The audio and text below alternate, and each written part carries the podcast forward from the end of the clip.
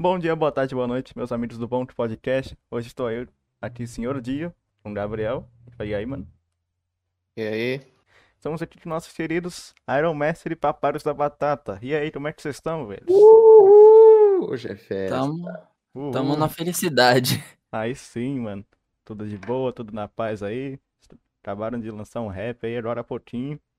Lançamos logo dois, em cada Logo canal. dois. Isso aí, mano, isso aí. Exato. Inclusive, já vou, Lançaram já ouvi, ouvi- ouvi- vou ouvir depois aqui. E é isso aí. Lançaram a braba já. Isso aí, mano. Isso aí, lançaram a braba. Seguinte, é. vo- Vocês são a segunda dupla que vem aqui, né? Primeiro, primeiro veio o Pablito e o Stotterra, depois veio vocês. Então, eu vou começar pela pergunta que a gente faz para as duplas. Como é que vocês dois se conheceram? Nossa, essa daí a gente.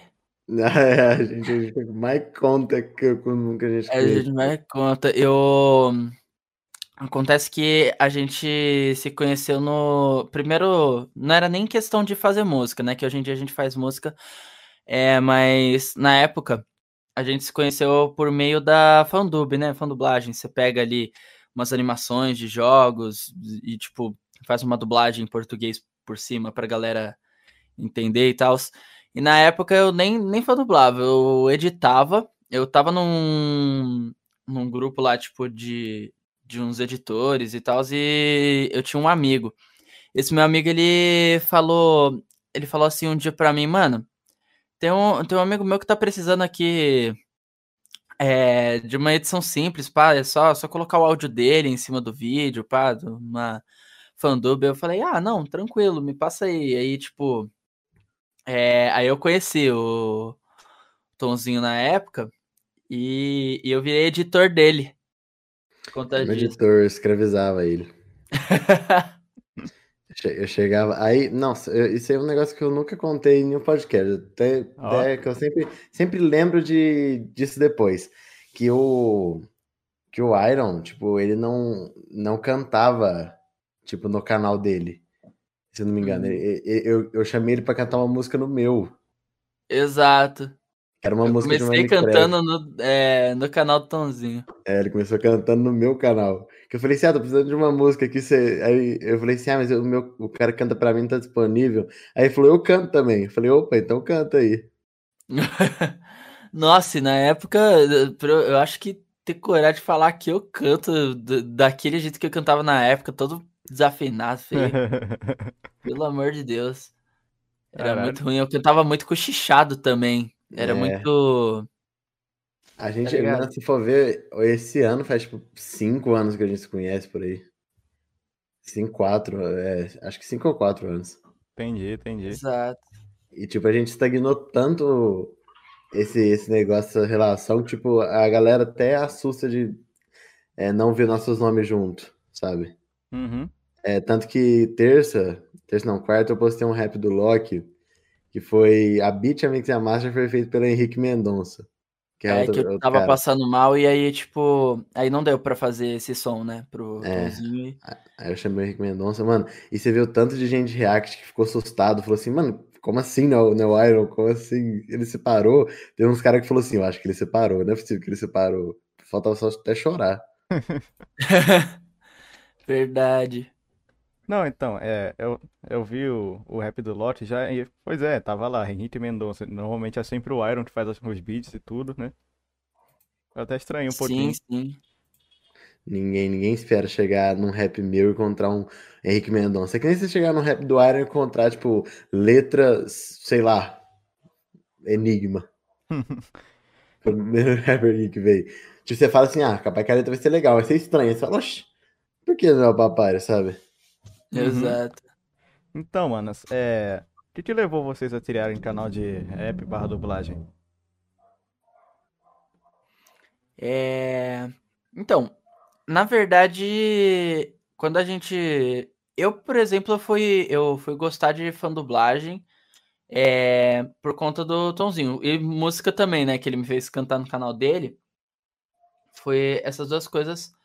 Foi mais por conta do Tonzinho. Eu tava lá. Ele começou a me chamar pra cantar. Eu falei, mano, por que, que eu não faço isso no meu canal também? Eu comecei a fazer cover e fazer umas fandubs também de Five Nights at Freddy's. Uhum. Eu tenho algumas animaçõezinhas que eu chamei a galera pra fã dublar. Aí o tonzinho já, já- já é dele. Não, o meu é que, nossa, minha história é é estranha, velho. Porque, ó, eu, eu, quando eu bati ali os meus 15, o no- nono ano, quando você tá, é uns 15 anos, né? Uhum. É, por aí, por Por aí. por aí, por aí. Aí, é. eu, por algum motivo, eu comecei a ficar muito fã dessas, desses jogos indie. Eu era muito fã de FNAF. Ah, normal. Aí, é, aí o que aconteceu? O FNAF, ele era muito alto, sabe? E qual foi a primeira coisa que... Nossa, alguém comentou Fast Step Hollow Knight aqui. É, aí, tipo, eu sou viciado da Hollow Knight. Mas aí, alguém... Alguém falou, é, tipo, eu era muito fã de FNAF. Aí quando chegou o Undertale, o Undertale atropelou o FNAF. É, verdade. Tu- tudo era FNAF, tudo era FNAF, chegou Undertale, Undertale chegou de um jeito que, meu Deus. E, e eu tinha preconceito. Eu acho que eu, eu não contei isso até pro Iron. É. Eu, eu não contei, eu tinha preconceito com Undertale. Que eu vi os youtubers que eu gostava fazendo vídeo desse Undertale. Eu falava, por que você não tá fazendo vídeo de FNAF, esse safado? Entendi, entendi. Aí, e eu, tinha, eu trabalhava num lugar mó aleatório nessa época. E.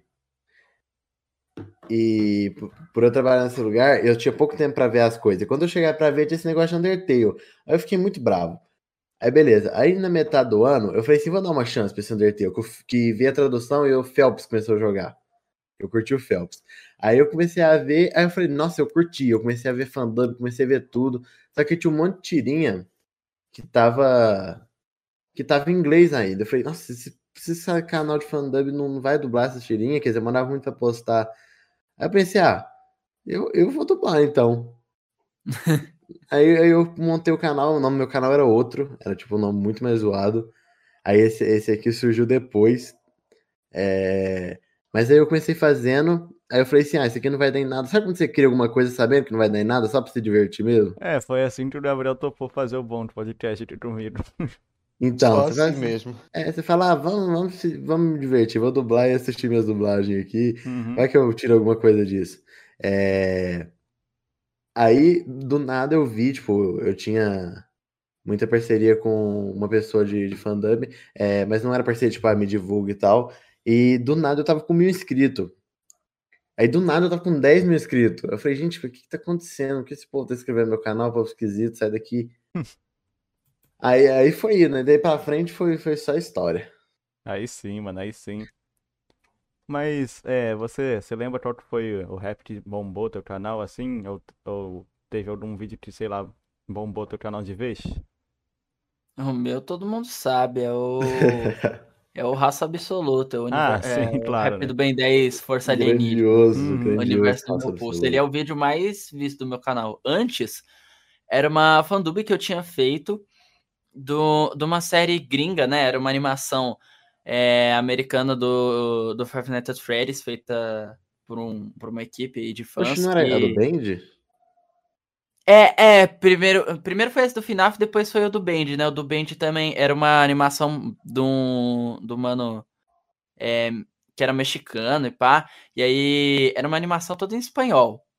E eu lembro que eu tinha feito essa fandub, e inclusive ele tinha me chamado pra fazer, tipo, como se fosse uma dublagem oficial no canal dele, foi bem legal.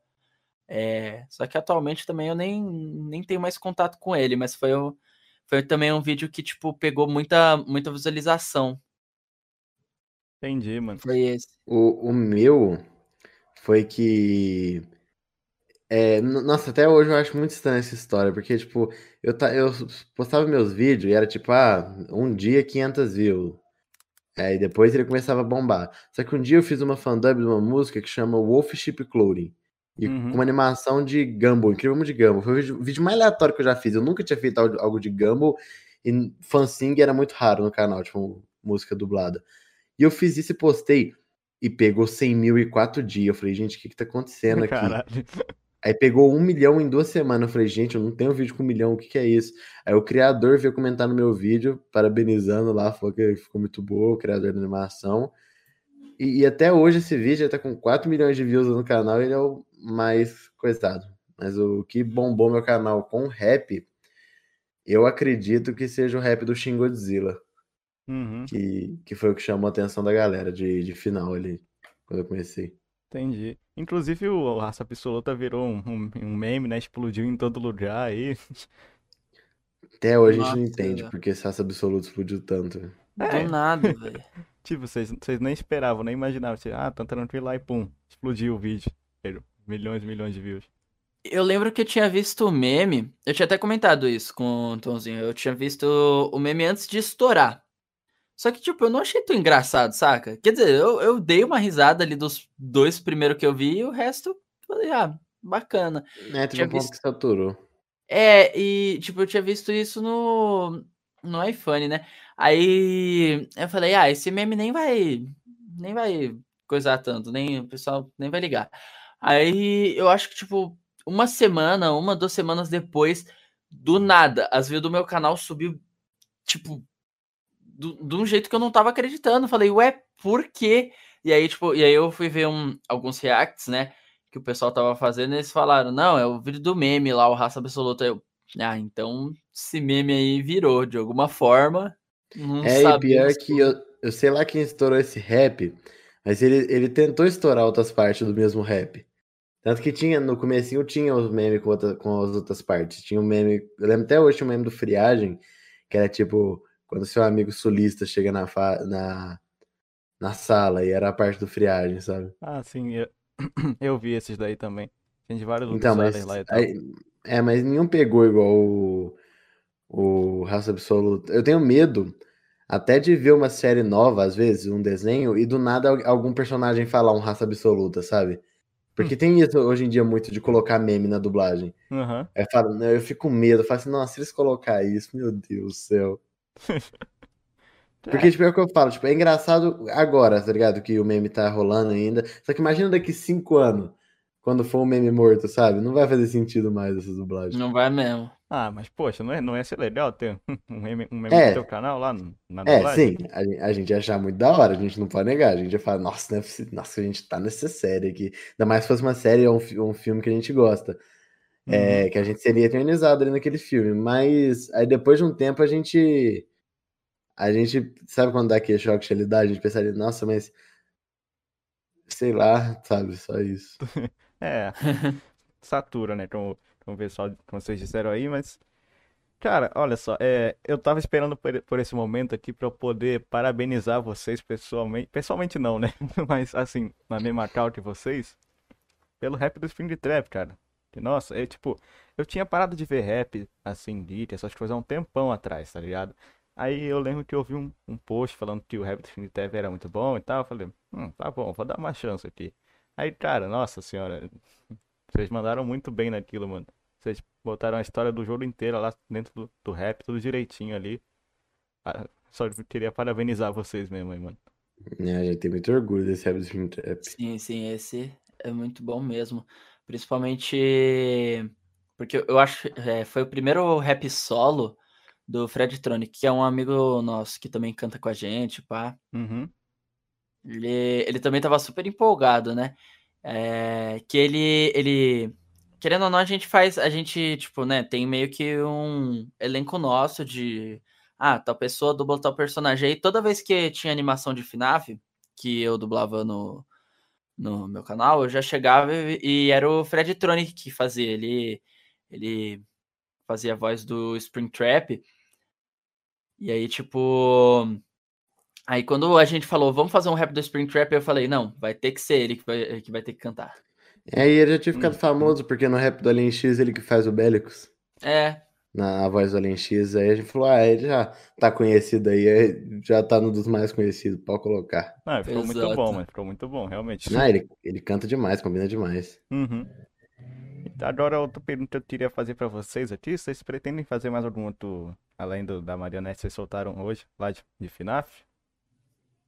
Então, esse da marionete, é, querendo ou não, foi mais uma autoral com, é, com tema de FNAF, mas a gente, a gente tá, tava comentando de fazer um projeto relacionado a FNAF, um projeto bem bacana. É, não, não, vou, não vou poder dar muitos detalhes porque ainda não saiu do papel, mas a Não, gente tudo tá bem. querendo fazer um projeto, um projeto bem grandinho até, tipo, Nossa, maiores. Grande, grande é pouco pro que, que esse menino quer fazer. Nossa, verdade. Eu, eu cheguei, eu cheguei, eu cheguei pro Tonzinho e falei assim, mano, vamos fazer alguma coisa louca? E aí, Nossa. tipo, aí a gente foi idealizando. Nossa, esse.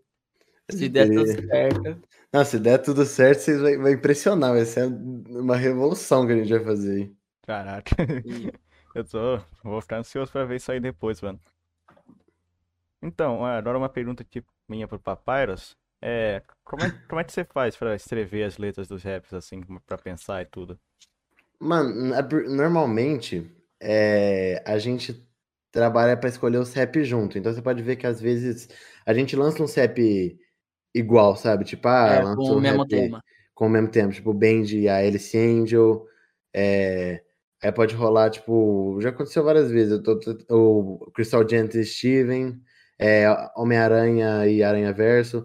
Então, tipo, a gente tenta pegar sempre algo que, que a gente gosta de verdade a gente, e a gente entende. Então, o que eu foco na hora de escrever a letra é contar uma história. Porque o que eu via muito em alguns rapper geek era não, não contar uma história, não seguir uma linha cronológica. Só ia falando sobre a qualidade, a personalidade do, do personagem, o jeito que ele é.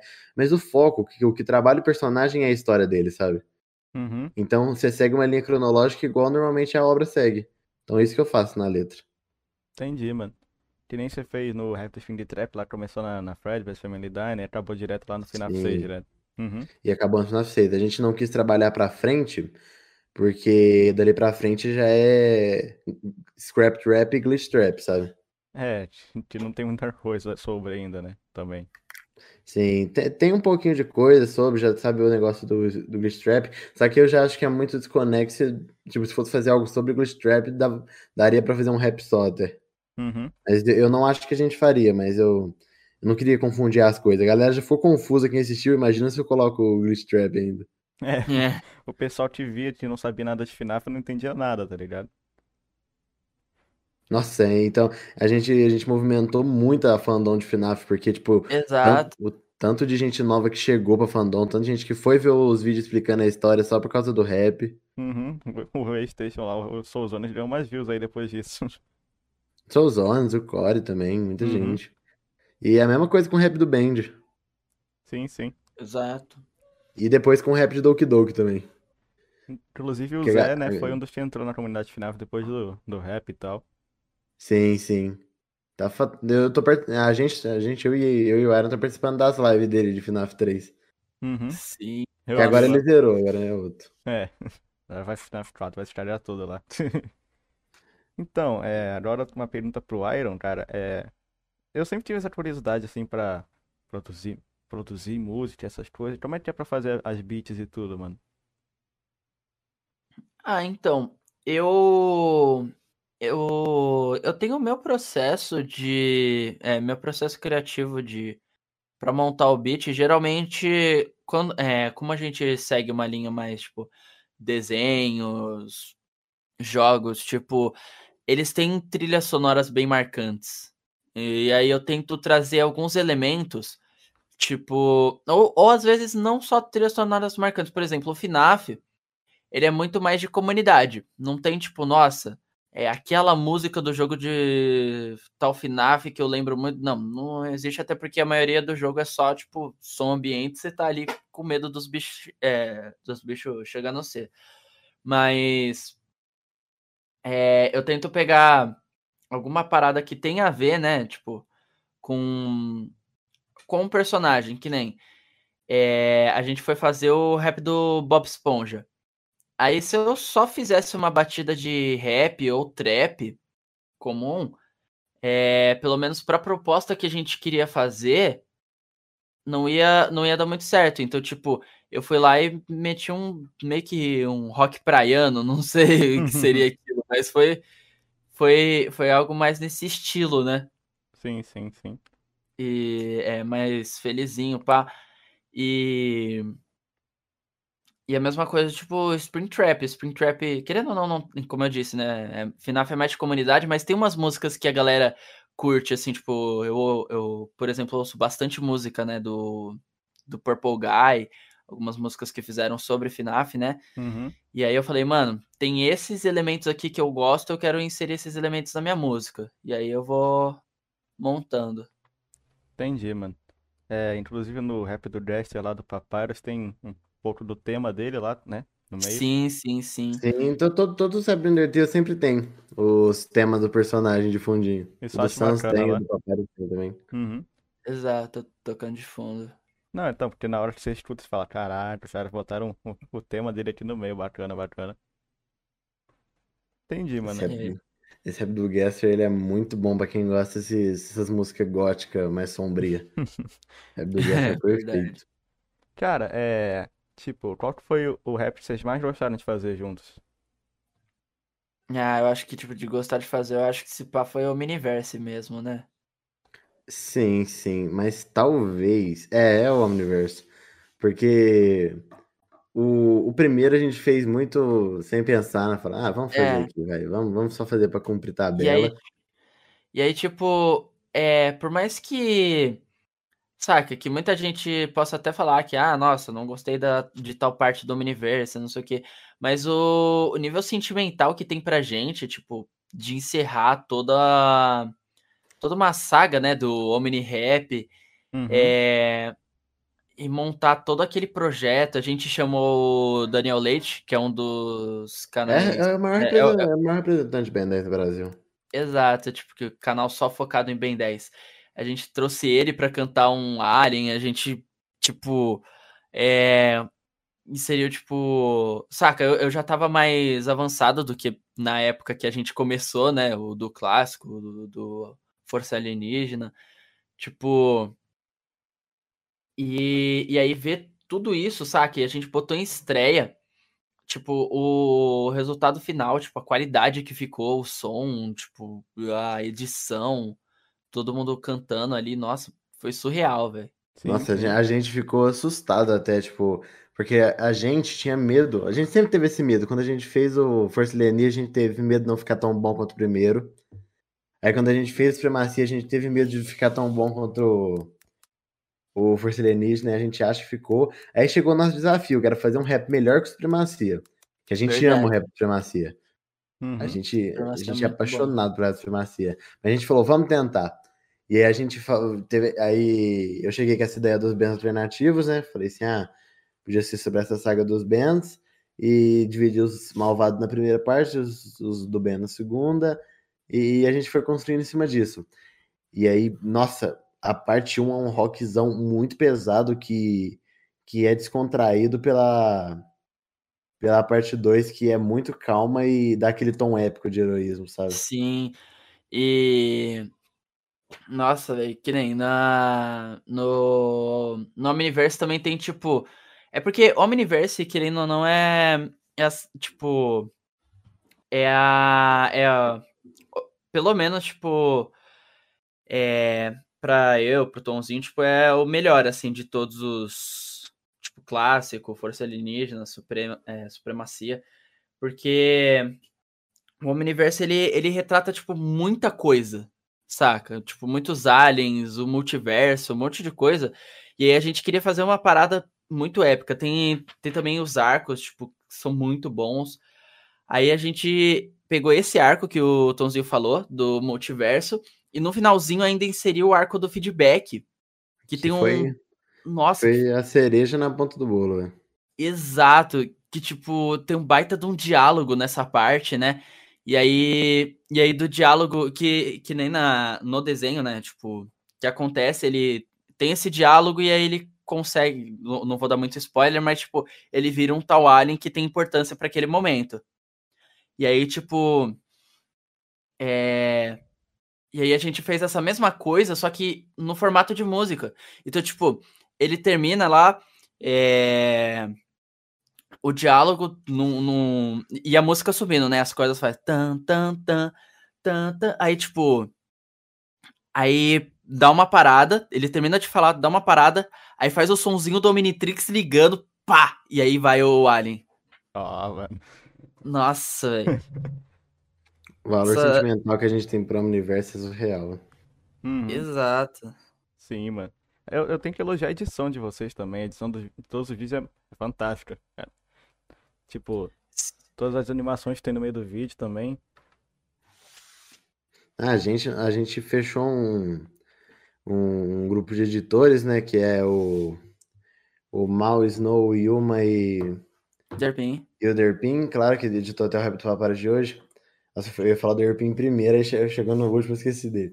É, que, que são um grupo de editor que todos são excelentes, todos têm as qualidades dele, todos têm os pontos positivos que a gente sabe separar para cada rap, sabe? Tipo, esse aqui vai funcionar melhor com esse estilo que vai nesse rap fica melhor.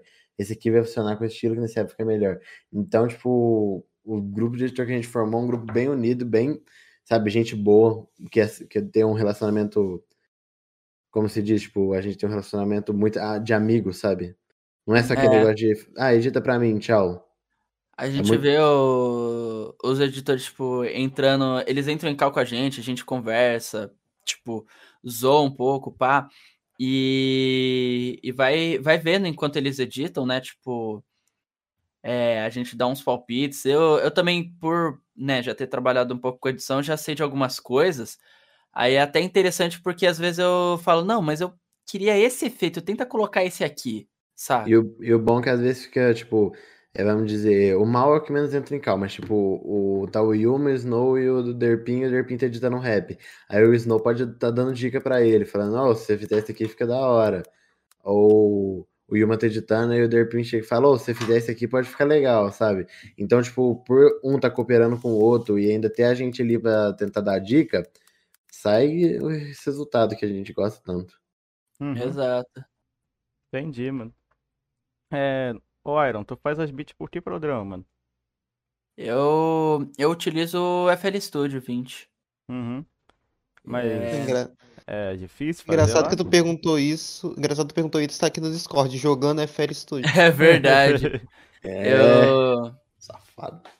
Nossa, eu. tipo, eu uso. Eu, acho, eu acredito que o FL Studio é o programa que a maioria do, é, dos produtores, assim, tipo, ou beatmakers, tipo, de rap utilizam, né? Existem outros programas, assim, de produção. É, tem. Se eu não me engano, tem tipo o Ableton, tem, tem outros que utilizam o mesmo sistema, mas o FL Studio ele é o mais. É, é o mais clean para fazer esse tipo de coisa. E o mais completinho. É para poder montar é, as batidas e tudo mais. Uhum. Entendi, entendi. Queria fazer uma pergunta aí pra vocês dois, na real. Vocês acham a área de música uma boa área pra entrar no YouTube? Depende de como você quer entrar. É, Eu, é, eu acho que a área de música, tipo, eu não tinha muita noção de música até mais ou menos ano passado, então, tipo, é, mas dá pra ver que o algoritmo de música, ou ele pode te dar muito certo, ou ele pode ferrar muito. Porque música é um negócio que, que rende muito, porque não, não para de assistir, sabe? Diferente de um vídeo de análise ou de um vídeo de dublagem, de alguma coisa que a pessoa vai lá, assiste uma, duas vezes e sai, a música a pessoa escuta várias vezes. Então isso vai ajudando. Só que a música também tem muito gasto por cima dela. Então ela, é- ela, é- ela ou ela pode te ajudar muito, ou ela pode te ferrar muito. exato. Então eu, eu acho que se você tem uma ideia boa, tem como investir e quer isso, eu acho que, que não tem por que não, sabe? É. Entendi, entendi. E vocês tiveram já algum problema com copyright, flag, esse tipo de coisa? Ah, eu acredito, tipo, nas músicas, acredito que não, porque, é, querendo ou não, a gente sempre fala isso, eu até, é, até, até bato bastante nessa tecla com os editores, tipo, eu, eu sou bem exigente quando se trata de edição, porque eu, eu gosto muito, né, tipo, de, da parte visual também. E aí eu falo, não, mas eu não quero que utilize uma cena inteira. Tipo, às vezes seria legal pegar essa cena, pausar, colocar umas letras aqui, não sei, recortar, mudar o fundo. Acho que é muito da hora quando você dá uma estilizada Uhum. é, na edição, a- a- além de só inserir a cena ali. É, mas é mesmo. Dá, dá um, dá um toque melhor, assim, sei lá, não é só a cena, né? Como você falou. É, eu posso. Nossa, até, até tomei um choque de realidade aqui, pedindo. Como a gente trabalha muito com dublagem, eu queria falar um assunto sério. Eu acho que vocês ficou sabendo que há uns dois dias atrás o Orlando Drummond morreu, Ah, sim, sim. dublador, desculpa, o pai. Sim, sim. É, e hoje mais ou menos uma hora atrás, faleceu o Mário Monjardim, que era o dublador do Salsicha. Caraca, Só mano. queria, Que isso, mano. né, só queria... Nossa, velho. Eu, eu acabei de receber a notícia aqui, eu queria aproveitar que a gente tá aqui pra essa homenagem, porque, meu Deus, velho, foi um choque na hora que eu li isso aqui. Caraca, mano. Nossa, Nossa. basicamente, Salsicha e Scooby, velho. Na Salsicha mesma semana. Scooby, velho. Não, três dias depois do outro. É, Mas é tenso, É pra... tem muito dublador morrendo, né, bicho? sim, sim, o... Nossa, sim. É, a gente tá perdendo uns gigantes da dublagem, e não só dublagem, tipo, é, pessoas também que eram Várias muito. áreas. É, não, não. Sim, sim, então, tipo, a gente tá vivendo um, um momento muito, muito complicado, é, que muita gente tá perdendo. Só que aí o, a gente- o que entra mais no nosso, no nosso conhecimento são as pessoas mais famosas, sabe? Uhum. E a gente, por ter mexido muito com dublagem esses tempos, o, o Iron até já fez curso, essas coisas, tipo, a gente a gente acaba pegando ma- mais afeição ainda pelo dublador. E, e a gente pensar, tipo, ah, ele até todo mundo, tipo, ele marcou nossa infância, ele te- teve lá, ele fez aquelas vozes que a gente lembra. É muito, é muito pesado pensar, tipo, ah, tipo, aquela, aquela voz que tá na minha cabeça eu nu- nunca mais vou ouvir, sabe? Só em coisa É. antiga. Sim, mano, E, sim. Querendo ou não, como o Tomzinho disse, tipo, é... a gente, além de fazer música, a gente também gosta muito de dublagem. A gente sempre tá vendo ali quando quando sai alguma coisa, a gente fala, ah, é tal, tal mano, fez esse personagem. É, a dublagem, eu acho que é uma área que, tipo, que é muito é muito julgado, muito é, que, que já colocam em cima, tipo, tem muita gente que é, eu acho isso muito idiota até, tipo, falo mesmo. É, as pessoas só chegar e falar assim, tipo, nossa, dublagem horrível, prefiro legendado e, e, tipo, Sim, É. muito preconceito. é começar com preconceito, porque, ah, não sei o que, tá denegrindo a atuação original, não sei o que, tá, é, é, não tá colocando as, é, as piadas que tem no original, mas, tipo, saca, é, é, é o que a dublagem faz, é uma versão, é, eles falam, né, versão brasileira. Eles pegam tudo aquilo que, tipo, que é engraçado é, no, na gringa, tipo, e aí eles trazem pra cá, colocam com as nossas piadas, no nosso jeito de falar, e é muito melhor. Eu, eu acredito até que, tipo, é muito filme, é bem melhor dublado do que legendado. Tem muita atuação que até os dubladores salvam, eu acho. Uhum. questão. Sim, É óbvio que sim. também existem dublagens ruins, tipo, É, óbvio, não pode Porque- passar pano pra tudo. É, existem, existem uns estúdios que são, é, que são mais ruinzinhos. E é engraçado que a gente até a gente até manja, tipo, não, ah, tal coisa foi dublada nesse estúdio, tipo, vai, por exemplo, Miami, dublagem de Miami geralmente é um pouco é um pouco inferior, né? As dublagens feitas tipo nos polos São Paulo e Rio. A gente fala, mano, isso é de Miami, hein? Eu não sei se vai estar tá legal. O negócio é confiar, né, velho? É, O... Nossa, e eu fico muito. Muito bolado com, com isso, gente, com esse preconceito. Mas o, o- imagina essas pessoas que viveram ainda num momento onde, onde é, a dublagem era mais criticada ainda, sabe? Não, não como legendado ser melhor, porque não tinha esse acesso, mas como profissão, sabe? Então, tipo, eu Sim. tenho todo o respeito por esses caras e eu só. É, eu vi que vocês estavam terminando o assunto naquele momento e eu, eu decidi prestar homenagem aqui a, aos dois dubladores que morreram essa semana, Leandro Drummond e Mário Monjardim. Sim, Agora- sim. Agora pode continuar com as perguntas. Perdão, qualquer coisa. Não, tudo bem, mano, tudo bem. É, puta, é, é, é, é foda mesmo, né, mas vamos continuar aqui, né? Porque é, tudo bem, foi um foi uma homenagem bem prestada aí. Então, é isso, gente. Seguinte, é, vocês falaram aí da dublagem de Miami, é tipo, eu já tinha ouvido falar que é, tem a diferença aí, né? Mas tipo, vocês sabem dizer por que que lá de Miami é pior, mais ou menos assim? É porque é, eles não pegam dubladores profissionais, sabe? Porque é, muda de política de estúdio. Tipo, é, por exemplo, aqui no Brasil, eles têm um. A gente tem um documento de é, oficial de ator. É o DRT. Esse, esse é um documento, tipo, emitido pelo. É, pelo SATED, que é. Eu deixo até pesquisar pra eu não falar bosta. Tá bom, tá bom. Tem problema. Mas, tipo. É, é, é o Sindicato dos Artistas. É.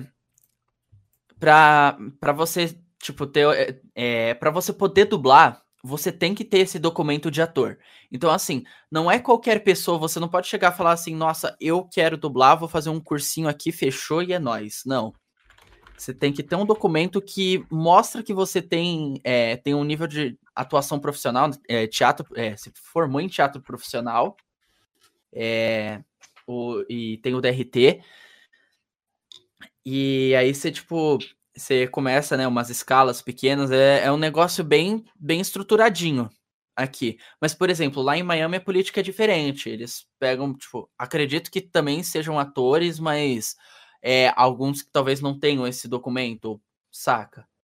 Eu acho Uhum. que acredito que lá não tem o, é, o DRT. Entendi. Não, mas e o- as pessoas famosas, sei lá, youtuber dublando, como é que é? Não, ah, isso é youtuber- Star Talent. É, isso aí é questão do cliente, porque o cliente que, que a dublagem diz é quem pede a dublagem. Tipo, ah, ah, vai dublar Rei Leão ou live action. Então a Disney é o cliente que vai, que vai exigir a dublagem. Vai falar assim, a gente paga pela dublagem. Só que o que acontece? Eles querem chamar a gente pro filme.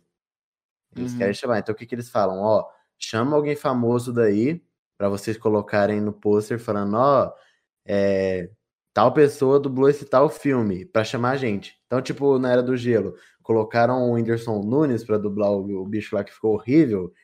é, porque, tipo. É, pra- Porque pra- porque fazer tá- marketing em cima. é, porque ele tava, ele tava em alta na época. Até hoje tá em alta. Então Até fala assim, ah, bota o Whindersson Nunes aí. Aí, tipo, na tela do. Na capa do filme tá lá. Era do Gelo 5, Whindersson Nunes na voz, sabe? Então aí chama a gente. Só que isso é ridículo, porque você acaba tirando o trabalho de alguém. Claro que não é culpa do Star Talent, é a- o trabalho de alguém que, que estudou muito tempo pra isso. Exato, é.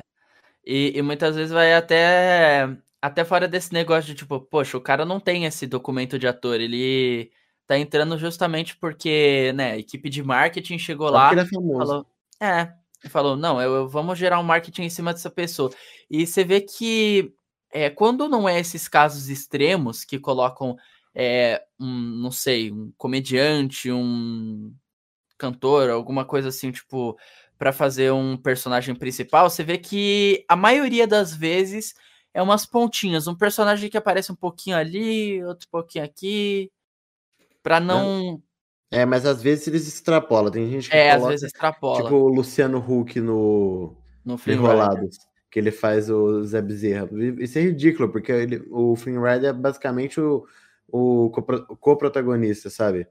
Uhum. Exato. Então, é, mas isso, imagina assim que você estuda. Eu sempre uso esse negócio. Imagina que você estuda oito anos para ser médico e chega um dia lá, você tem que fazer uma cirurgia. Aí você chega e os caras falam: Não, a gente não, não precisa de você vir hoje, não. A gente chama um pedreiro para fazer a cirurgia aqui. É basicamente isso. É, é, é que nem Aconteceu fala, fala aí. Ah, desculpa, é que deu uma travada aqui, foi mal. Tá bom. Já aconteceu no, no Gear 5, aconteceu, né, com o Zangado. Ele dublou um personagem, acho que foi um personagem bem. Parecia só uma parte do jogo. E é bem melhor assim, porque quando dubla um personagem muito importante, cara, não fica bom. Não fica. Porque Não fica. essas pontinhas, é, que se chama de pontinha, tipo, essa pequena parte, você. Você acha legal, olha lá, o cara que coisa, o cara que eu gosto dublou aquela partezinha, tipo o Rezende dublando Carros 3. Só que aí quando você vai vendo que o cara pegou um personagem que vai falando muito, vai ficando maçante, porque você vai notando os erros dele na dublagem. Você vai falando, nossa, Exato. esse, esse cara não tá interpretando bem. Nossa, ele tá falando, não tá combinando a voz do personagem. Quanto mais tempo ele tá em tela, mais você vai pre- prestando atenção que, que ele é um mau, mau dublador. Porque ele não é dublador, ele é outra coisa. Exato. tem até sotaque. casos. Ah, Te- teve um filme atualmente que eles colocaram o Whindersson pra dublar o Jack Chan, que era o protagonista do filme. Ixi. Nossa, Meu Deus. Também o problema é que tem sotaque muitas vezes, né? sim, sim. Mas às vezes não, não é problema de sotaque, porque, que nem, tem algumas dublagens que o, o dublador ele puxa um sotaque, tipo o Mate do Carros. Mas é, tem. É, a questão mesmo é mais nesses problemas de atuação. Porque você vai percebendo. É, e isso até estraga a experiência, né? Porque você tá vendo um personagem que fala constantemente naquele filme. Que nem colocaram lá no, no Rei Leão, né? Colocaram é, dois cantores para fazer. Eu sei que a. É, calma aí. A Isa fez alguém lá e um outro mano que eu esqueci agora. Fez o Simba. Eu esqueci também, mas ele, ele é famoso também. Ele o também proble- é. O problema do Rei Leão é que ele é basicamente totalmente Star Talent. O- Exato. Quem faz o Simba pequeno é o menino que ganhou o The Voice Brasil lá. E a menina é a menina que também tava lá no The Voice. Então, e, e aí, tipo, a dublagem é muito maçante o filme todo. É, fica comprometida. você vai percebendo, tipo, problemas de dicção, problemas de fala, problemas de interpretação. E aí você, e aí você vai vendo, não sei, acaba cansando porque A Isa aí que você Você sente que não comentou, ela tem um sotaque muito forte, um sotaque carioca muito é, forte. ela tem um sotaque carioca muito forte. Eu... É, é Gabriel o seu nome? Sim, isso é. Que você comentou sobre Gabriel? o sotaque. De, é. É, nesse caso o sotaque ele Ele incomoda ele muito, ele incomoda, incomoda. muito. Quando não é um negócio característico do personagem. Porque você vê um É. leão lá, o leão, o leão carioca, você fala, "Opa, como é que o leão é carioca, sabe? Então, Puxar- Vai puxar uma pistola, né? É, do nada ele. É, Nada-? Você entende até não tá dando onda os bichos, algum bicho ser carioca, porque os bichos é mais comédia, mas tá lá o filme sério, todo mundo impactado, o Simba, sei lá, o Scar tá tomando as terras do reino. Ela, mãe, eu tenho, eu tenho que buscar ajuda. Onde, onde que esse leão aprendeu o Tadinho. sotaque carioca? Caralho, mano. Mas é, eu lembrei aí quando a, a Peach dublou, a- acho que foi a Sônia ou a filha dela no Mortal Kombat 3, né? É a Cassie Cage. sim, nossa. Não, Nossa. É, mas tem uma coisa, uma coisa muito interessante que, que quando saiu as DLC, é, trocaram a dubladora da Cassie Ah, é? no- na- na- nos diálogos da DLC. Então, quando eu fui jogar, que eu consegui perceber muito depois, eu fui jogar pensando, puta, eu vou ter que ouvir a voz dela. E aí, só abriu a boca e não era ela dublando. Aí eu falei, ah, trocaram os diálogos dela e parece que trocaram mesmo. É, cara, porque é Exato. foda quando os caras chamam alguém, né? Tipo, que não estudou nem nada, como vocês falaram aí. Sim, sim, a Peach é cantora. E, a- mas quando lançou Mortal Kombat X, ela tava no topo da carreira dela, sabe? Todo mundo sabia quem era Peach, todo mundo queria saber mais da, Pe- da Peach. E, mano, isso foi ridículo, velho. O ridículo não foi nem só só inserir ela ali, o ridículo foi ficar inserindo fala da música dela na, no filme. Nossa, Tipo, eu vou, eu vou equalizar sua cara, velho. nossa, isso aí foi foda, mano. Mas, assim, é, o, o mais importante da dublagem pra vocês é a interpretação ou é out- outra coisa? É interpretação. Interpretação, ela salva tudo. Até se sua voz não combinar com o personagem, a interpretação vai tapear as pessoas pra parecer que combina, sabe? Exato. É, então você fala assim, ah, é, a voz desse dublador nem combina com o personagem, mas aí no deco- quando o dublador é bom, no decorrer do filme, você vai vinculando a voz dele com o personagem e vai, e vai passando a combinar, sabe? Você vai, você vai se, se ligando, porque a interpretação ela é tão boa que você fala, ah, ele pode ter essa voz sim, aí você vai, você vai se desligando. Agora, quando a voz não combina e a interpretação é ruim, você vai cada vez piorando o seu, a, a sua experiência com a, com a obra, sabe? Chega, chega um ponto que você tem que ver legendado, porque você não aguenta É. a voz daquele dublador, aquele dublador ou aquele não dublador, né? É, cara, Exato. Isso é uma das coisas que, que leva as pessoas também a não, a não gostar de dublagem. E aí e acaba denegrindo a própria dublagem em si. Essa Uhum. coisa de Star Talent. isso aconteceu com o. Desculpa, te cortei? Não, não, não. Tá tranquilo. Foi mal, foi mal. É que isso aconteceu com um pouco com o Wendell Bezerra no Jojo. Eu não achava que ele combinava com o Jonathan, que é o protagonista, mas com o tempo passando, passados os episódios, é, combinam muito. Sim, sim, passa a combinar. Teve gente falando a mesma coisa do, do Guilherme Briggs no, Joseph. No Joseph, é, também. E, e eu achei combinando desde o começo, mas tinha muita gente falando que não combinava. Só que a mesma pessoa chegava três dias depois e falou: Nossa, o Guilherme Briggs no Joseph é muito foda, porque o Guilherme Briggs não tem como, ele, ele consegue encaixar a voz dele em qualquer personagem. Sim, sim. É, então, antes, né, eu tava, a gente tava, tipo, falando lá que, tipo, tinha saído o cast de Jojo lá na, nos né, tipo, eu fiquei falando, putz, Guilherme Briggs no Joseph, não era pra ser no Dio, tá ligado? Mas acabou que no final ficou tudo tranquilo na dublagem, eu não sei porque teve gente que não gostou, tá ligado? Mas é a opinião de cada um, né? Não, eu entendi. Ficaram enchendo o saco da Cartoon e da Netflix falando dubla Jojo, dubla Jojo, dubla Jojo. Saiu o Jojo dublado, ninguém fez estardalhaço pra isso, sabe? Só saiu. Só saiu, Não, exato. não teve tipo, nossa, saiu o Jojo. E o povo foi lá assistir e pronto. É, Mas eu tenho que dizer que eu não, não assisti Jojo. Eu só li resumos, tipo, porque eu queria entender, porque toma falar de Jojo, eu falei, será que isso é legal? Aí eu vi os resumos, eu não entendi nada, ele me desinteressou. Só que Uhum. depois eu descobri que o, o literal da série é você não entender nada. É, Aí eu, eu fiquei sabendo que saiu a dublagem, eu, eu falei assim, ah, vou ver. Aí eu vi o primeiro episódio e vi que eu não tava entendendo nada mesmo, só que eu curti a dublagem. Só que esse caso que aconteceu é um caso raro, que você pode ver que você nunca viu o Guilherme Briggs e o Wendell Bezerra junto numa dublagem. É Porque verdade. um é, é, porque o Guilherme Briggs é do Rio e o Wendell é de São Paulo. E normalmente quem é do estúdio, quem é de SP, dubla pra SP, e quem é do Rio, dubla no Rio. Raramente tem um, um que transita entre os dois. Hum. É, Essa aqui, ne- nessa aconteceu do Guilherme Briggs dublar. Eu até fiquei surpreso na hora que eu vi que era a Unidub que ia dublar e eu vi Guilherme Briggs. Eu falei, oxe, Guilherme Briggs? Não, então, né, porque eles gravaram de casa, né, a Sim, maioria, sim, né, então. o... Não, o Bri- Briggs dublou. Tem, tem um vídeo do Wendell que tá o Briggs, o Briggs tá dublando deitado. Não, então, é... O diretor da dublagem de Jojo veio aqui há um tempo atrás e ele falou que o Briggs estava num... Ele não tava deitado, ele tava sentado lá, só tinha um monte de coisa em cima dele. Parecia que ele tava deitado, tá ligado? Uhum. Porque é meio difícil dublar deitado, né? Vamos concordar ali. Não, mas eu acho muito engraçado o Briggs dublando aqui a posição. Eu acho bom o Francisco Júnior fazendo Dio também. Só que eu não entendo, eles têm a chance de chamar o, o Guilherme Briggs pra tanta coisa e não chamam. E pra Jojo, que eu acho que ninguém tinha pedido o Briggs, sabe? Só se for pro Dio, acho que tinha pedido pro Dio. É, Mas, mano, eles tinham pedido o Briggs pra fazer o All Might. Eles conseguiram trazer o Briggs pro All Might no filme. O Briggs pra fazer o Jiren, falaram que não tinha como. Mas aí no Jojo trouxeram ele, não entendi. Acho que foi pra dar um pouquinho de hype. Porque hoje em dia dublador é celebridade também. uhum. Sim, sim.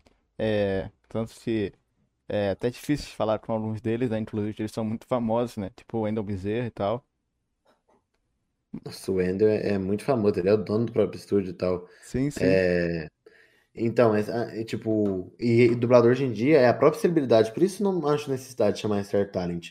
Porque, mano, se você fala assim, Wendell Bezerra dublando Jojo, o pessoal, o Wendell Bezerra tem uma legião de fã. Uhum. O Guilherme Briggs tem uma legião de fã, o Francisco Júnior, o Mauro Ramos, o Orlando Drummond é, tem um monte de fã, então, tipo. E o Orlando Drummond foi uma pessoa que batalhou muito, porque, tipo, ele tava muito tempo na dublagem e só, tipo, ele conseguiu ver a ascensão da dublagem no final da vida dele. Eu acho que se teve alguém que partiu feliz foi ele. Sim, sim. É, mano, De...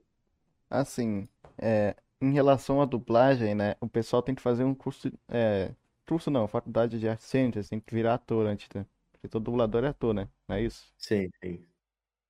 É, mas é, acontece, né? O, o problema é quando a, a celebridade vai dublar que eles não sabem praticamente nada sobre, né? Fica meio bosta na interpretação.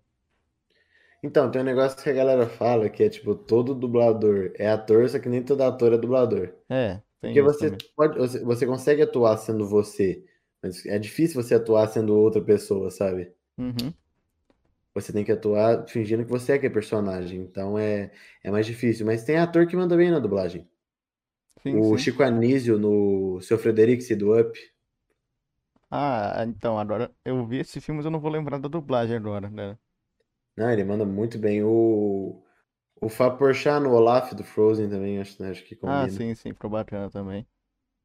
Sim, então, tipo, mesmo que eu acho que tá tirando a vaga do dublador, eu acho que esses caras são gente que devia fazer o, o curso lá, fazer, profissionalizar na dublagem, tirar o, o negócio deles e, e ingressar um pouquinho no ramo da dublagem, que eles têm futuro, mas tem uns que, que falam, ah, eu quero ser dublador, tem, uns que até os próprios dubladores da visibilidade, mas no final desiste, sabe?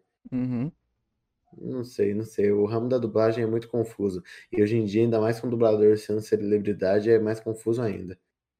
Porque, tipo, hoje em dia, quando. Antigamente, quando morria um, um dublador, era tipo, morre a voz do, do Mickey Mouse, Sim. sabe? Do, do Brasil. Hoje em dia é morre Orlando Drummond.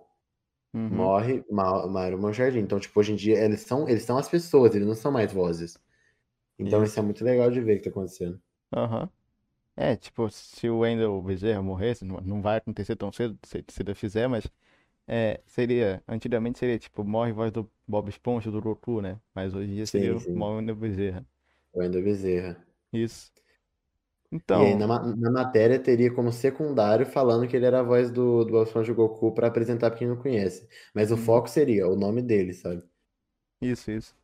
É até, é até melhor, né? Pra falar, pra, sei lá. É, eu acho que tem, acho que dá até um pouco de mais respeito pro cara, né? Pra, pra ser o, o, o nome do cara ali pra, pra falar que foi ele mesmo ali. É, tipo isso. Mas, seguinte, é, você ia falar aí, Gabriel? É, que eu quero falar um negócio da dublagem, cara, deve ser muito doido você ser um dublador, porque não é que nem ator. Às vezes você tá passando na rua, a pessoa não te conhece de cara, só que você vai conversar com ela, o cara chega e fala, peraí, tu é o Goku? Deve ser Uhum. muito doido, cara. É, teve o, o dublador do Mestre Kami, não sei se você já viu, ele disse que um dia ele foi no médico e quando ele começou a falar lá do, com o médico, o médico comentou, falou assim, nossa, que sua voz parece muito. Ele falou, não, mas eu que dou a voz do Mestre Kami. Disse que o cara, tipo, chorou na frente dele. Hum. Porque marcou a infância. Eu não lembro Sim, o nome do sim. dublador do Mestre Kami. Eu vi, ele, ele fez essa entrevista lá com o Wendel. Imagina que, que incrível é isso, uma pessoa falar assim, nossa, você marcou a minha infância, É, mano, sabe? já pensou? Tem Não, gente que fala isso é, pra mim, eu falo, gente, eu tenho sério? 59 anos. Calma, tem gente que fala. A gente Caraca, fala, nossa, Papyrus, eu via seus vídeos quando eu tinha 9 anos, agora eu tenho, eu tenho 13. Eu falo, hum, peraí, É, eu, não, eu tô, não acabou ainda, né? Calma. Não, não, é que eu falo assim, eu tenho 19 anos, eu tô 5 anos no YouTube, mas tipo, na hora que eu vou pensar, nossa, como que eu marquei a infância de alguém, tipo, uma pessoa do que no começo do meu canal tinha 9 anos e tem 13, sabe? É, é um negócio surreal de pensar, e vai ter mais disso. Hoje, daqui a um tempo, quando, vamos dizer, daqui uns 5, 6 anos, a galera vai olhar pra trás e vai sentir uma nostalgia vendo esse CEP do Ben 10 do Iron. Uhum, que nem o pessoal é, vê, é, tipo, é, os aventureiros lá do Feromonas e tudo, o pessoal fica com nostalgia e tudo isso aí, mano.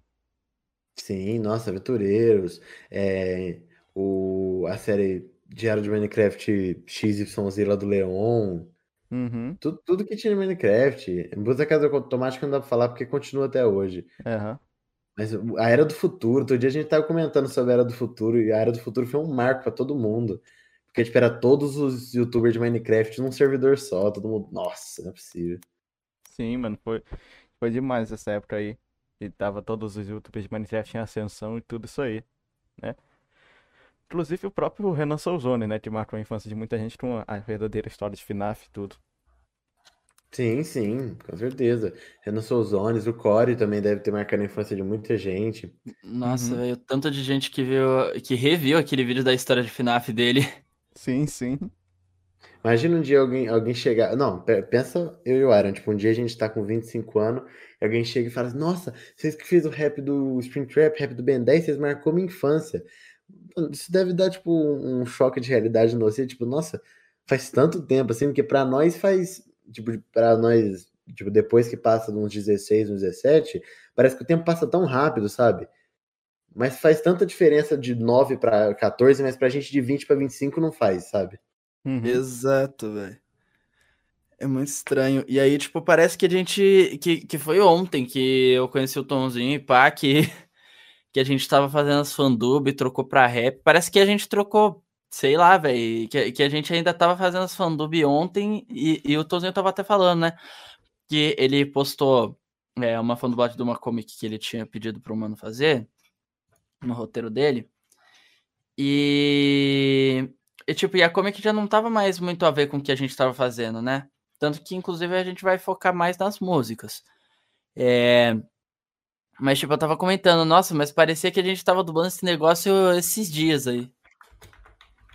É, mano. Saca? Cara, mas O tempo passa muito rápido. qual foi a Sim, dublagem preferida de vocês? Dublagem preferida. A minha eu sei, eu vou deixar o Iron falar primeiro, que eu gosto dele, dele ficar confuso. Nossa, o pior, eu tenho. Eu sei qual é a do Tonzinho também. Nossa, eu sei. A minha. Ó, eu vou falar. A dele é a minha. A minha eu acho. Eu acho que, tipo. É. Que, que é todo. Não é tipo um, um vídeo em específico, é um conjunto dos vídeos das entrevistas de animatronic, que eu gosto muito. E o do Qual? Tonzinho. Hã? Que é? qual, qual entrevista? Não, tipo, o conjunto das entrevistas, saca? Mas qual entrevista você mais gosta? Ah, eu acho que é a com. Com o Efton. Tem bastante É, eu- animatrônico. Ah, eu achei que você ia falar com o Springtrap. A entrevista com o Springtrap é muito boa, velho. Ah, sim, Verdade. sim. Que ele liga lá também no meio, né? Sim, sim, Sim, é, o- é o- sim, sim. é o Fred Tronic fazendo. Eu acho incrível a dublagem dele naquele, naquele, naquele Nossa, curtinho. muito bom mesmo. E o do Tonzinho eu sei que é Six Bones. É Six Bones, velho. É uma, uma de Undertale, um universo alternativo onde o Papyrus morre e o Sans tenta reviver ele, só que no, no final eles se fundem e fica muito estranho. Eu amo essa dublagem, eu acho que eu mandei tão bem nela que até hoje, quando eu não, não consumo muita fandub, eu paro às vezes e, e vejo Six Bones. Porque é um terror psicológico, é um. Sabe, você vê aqueles personagens que você gosta tanto passando por aquilo, é, é bem pesado. Eu não devia ter postado aquilo no canal, mas eu gosto demais. É, o pessoal na- da, dos universos alternativos de Undertale pega um pouquinho pesado às vezes. Nossa, Sim, nossa, é porque, mano, tem um, um vídeo de Undertale meu que chama Você Quer Ter um Tempo Louco? Que literalmente no, no é uma U sobre o Dust Sans e nela é o Sans matando o Papyrus. Nossa. Tem uma cena muito pesada dele matando e o Papyrus vira pó. E depois tem uma cena deles quartejando a Frisk. É o Dust Nossa. esse aí, cara? Hã? É o Dust, Du- Dust Tale. Eu não sei. Tale, é. Chama Você Quer Ter um Tempo Louco. E, eu- e eu até hoje não sei como que aquele vídeo tá monetizado. Eu, eu jurava que ele ia ser desmonetizado e eu não acreditei. Eu falei, não é possível. Ah, mas É a loucura de Sans, achei ele aqui. Mas é muito pesado, velho. o do, do Horror Sans também é bem pesado, bicho. Nossa, o Horror Sans é pior ainda. Uhum. Nunca trouxe nada de Horror Tale porque eu mesmo tenho medo. Não, mas Nem é, mexo. é- tem outro também é muito bizarro que é o Underworld também, né? Não sei se vocês já viram. Eu já ouvi falar, mas eu nunca vi nada sobre, não. É, assim, o Undertale normal é todo fofinho, só o genocídio que não é, fo- não é fofinho, mas assim, tirando isso, é, o jogo é bacana e tudo, os caras, sei lá, os caras botam os os Suns estrategando todo mundo, matando todo mundo, tá ligado? Nossa, mas é, é muito comum. Parece que a, fan, a fanbase de, de Undertale ou, ou é tipo herói, tipo, ah, é um negócio muito heróico, ele vai salvar a gente, ele é muito legal, ou é tipo, ele é o demônio em pessoa encarnada e vai matar todo mundo, sabe? Isso, isso. Tipo, eu lembro que Swap Fell, o, o, o Papyrus us- coloca uma coleira no Sans, velho. E anda com ele de coleira. Eu, eu lembro que até hoje eu não, eu não entendia isso. Aí outro dia foram me explicar. Eu achava que era um fetiche, mas na verdade não é. É porque é o único jeito dele proteger ele. Caraca. Sei lá, viu? Eu É, tenho- eu pra tenho, caramba. eu tenho um pouco de medo da fanbase de Undertale. É, principalmente Quem não- pelos fanships, né? Nossa. Quem não tem, né, cara? Não, o chip de Undertale eu até entendo. Comparado a chip de FNAF. É, é, é. é. Aí o pessoal esquece que, ah, por mais que ainda sejam animatronics, tem crianças lá dentro, mas. É, é. É, Foda. mas, mano, a questão de ser animatronic já é confuso, sabe? Sim, sim. Ele- Eles, eles são robôs sencientes, sabe? Eu tô, tipo, desconsiderando os cinco principais ali que tem as crianças dentro. Como que você vai chipar uns robôs, velho? Uhum. Uns robôs duros que só fica andando na pizzaria, dá três passos e cai no chão. É, mano, nossa senhora. Deve, tipo, deve não, tem, com certeza, uns doentios com uns Springtrap, Puppet, sei lá, nossa senhora. Não, tem, tem muito. Tem gente, tem gente que, além de ter chip, tem, tem tara nos animatronic. Eu me Uhum. pergunto como, velho. Nossa, mano. É foda. A comunidade de jogo indie assim, né? Nossa, Band também tem dessas coisas, não tem? Mano, Band, é, Band tem, sempre tem. A- as fanbases sempre tem um lado péssimo, velho. Então, Uhum. tipo, por isso que a gente nunca deve jogar uma, um jogo pela fanbase, sabe? Senão, senão você não consome nada. É, A fanbase de tudo é ruim. A fanbase de Naruto é ruim, a fanbase de Shingeki é ruim, a fanbase de Ben 10 é meio tóxica também. é praticamente toda, toda fã, Todas, né? Toda fandom. fanbase. Toda, toda fandom tem o seu lado péssimo, né? Nossa. É, mas tem que lembrar que a gente tem que saber dividir. Tem um lado péssimo e tem sempre o lado bom também. Uhum. Não, então, é, é a- até a fanbase de Minecraft tem, tem um pessoal meio paia também, assim. Nossa, hoje eu tava mostrando um, um negócio pro Iron no Twitter, um mod de Minecraft que nós ficou acreditado. A gente não vai nem falar aqui pra não Ah, eu acho- monetizar o podcast. Não, então não, não que a gente tenha monetização, né? Mas, é, Não, mas vai que um dia vocês conseguem, vamos evitar de vocês perderem isso é, aqui. eu acho que eu sei qual é o mod que você tá falando, cara. Até apareceu pra mim também. Acho, eu acho que deve ter até foi, mandado se pro foi no. Twitter, é igual. É, no- Ah, Eu É, acho que eu então. também vi, eu acho que eu também vi. eu deve- Nossa, eu não acreditei quando eu vi aqui. Eu falei, nossa, não é possível que os caras tenham isso, velho. Aí eu tive que streamar pro Iron, porque, pra, pra ele acreditar também, velho. meu Deus do céu, cara. Pra quê? Pra quê, mano? Pra quem é? Por que você não faz um mod legal, um Orispawn da vida que adiciona uns, uns mob legal, uns itens legal, ou aquele. Como é que é o nome daquele mod lá que adiciona novos itens pra você fazer novas coisas, criar máquina? Era, mó- É, era mó famoso. Esqueci aí. agora. Esqueci agora, cara. Faz, faz sabia. tempo que eu não vejo esses É, mods de era Minecraft, build cara. alguma coisa, sei lá. Mas, mano, eu, eu amava esse tipo de coisa, velho. Ah, velho, não sei porque teve que acabar. O mundo, o mundo é injusto. Hoje em dia o povo só faz aquele tipo de mod e eu, eu não aceito. É, Aí os, os mods em uma semana conseguem adicionar a vida real no Minecraft. A Mojang fica dois anos e fala: adicionei abeia. sim. Nossa. Verdade. É um negócio que eu nunca entendi dos mano que programa lá o Minecraft. É, mano. Acho que deve ser porque é amor, né, cara? Sei lá, os caras devem acordar e fazer o mod até e dormir. Agora, o cara, os outros só devem chegar como trampo, sabe? Não, então, é, é porque, tipo... Ah, cara, eu não sei se tem muita dificuldade em programar uma abelha lá pra uma equipe toda, né? Não, velho, eu não sei, É, eu não sei, sei. velho, não faz sentido. Porque eles têm. Eles, mano, imagina, um, um Zé Ruela num PC consegue adicionar 200 tipos de árvore nova, 50 espécies de animal, 25 mil item novo e a Mojang com 3 mil funcionários trabalhando no jogo não consegue fazer um urso polar direito. Uhum. É, mas é complicado, bicho.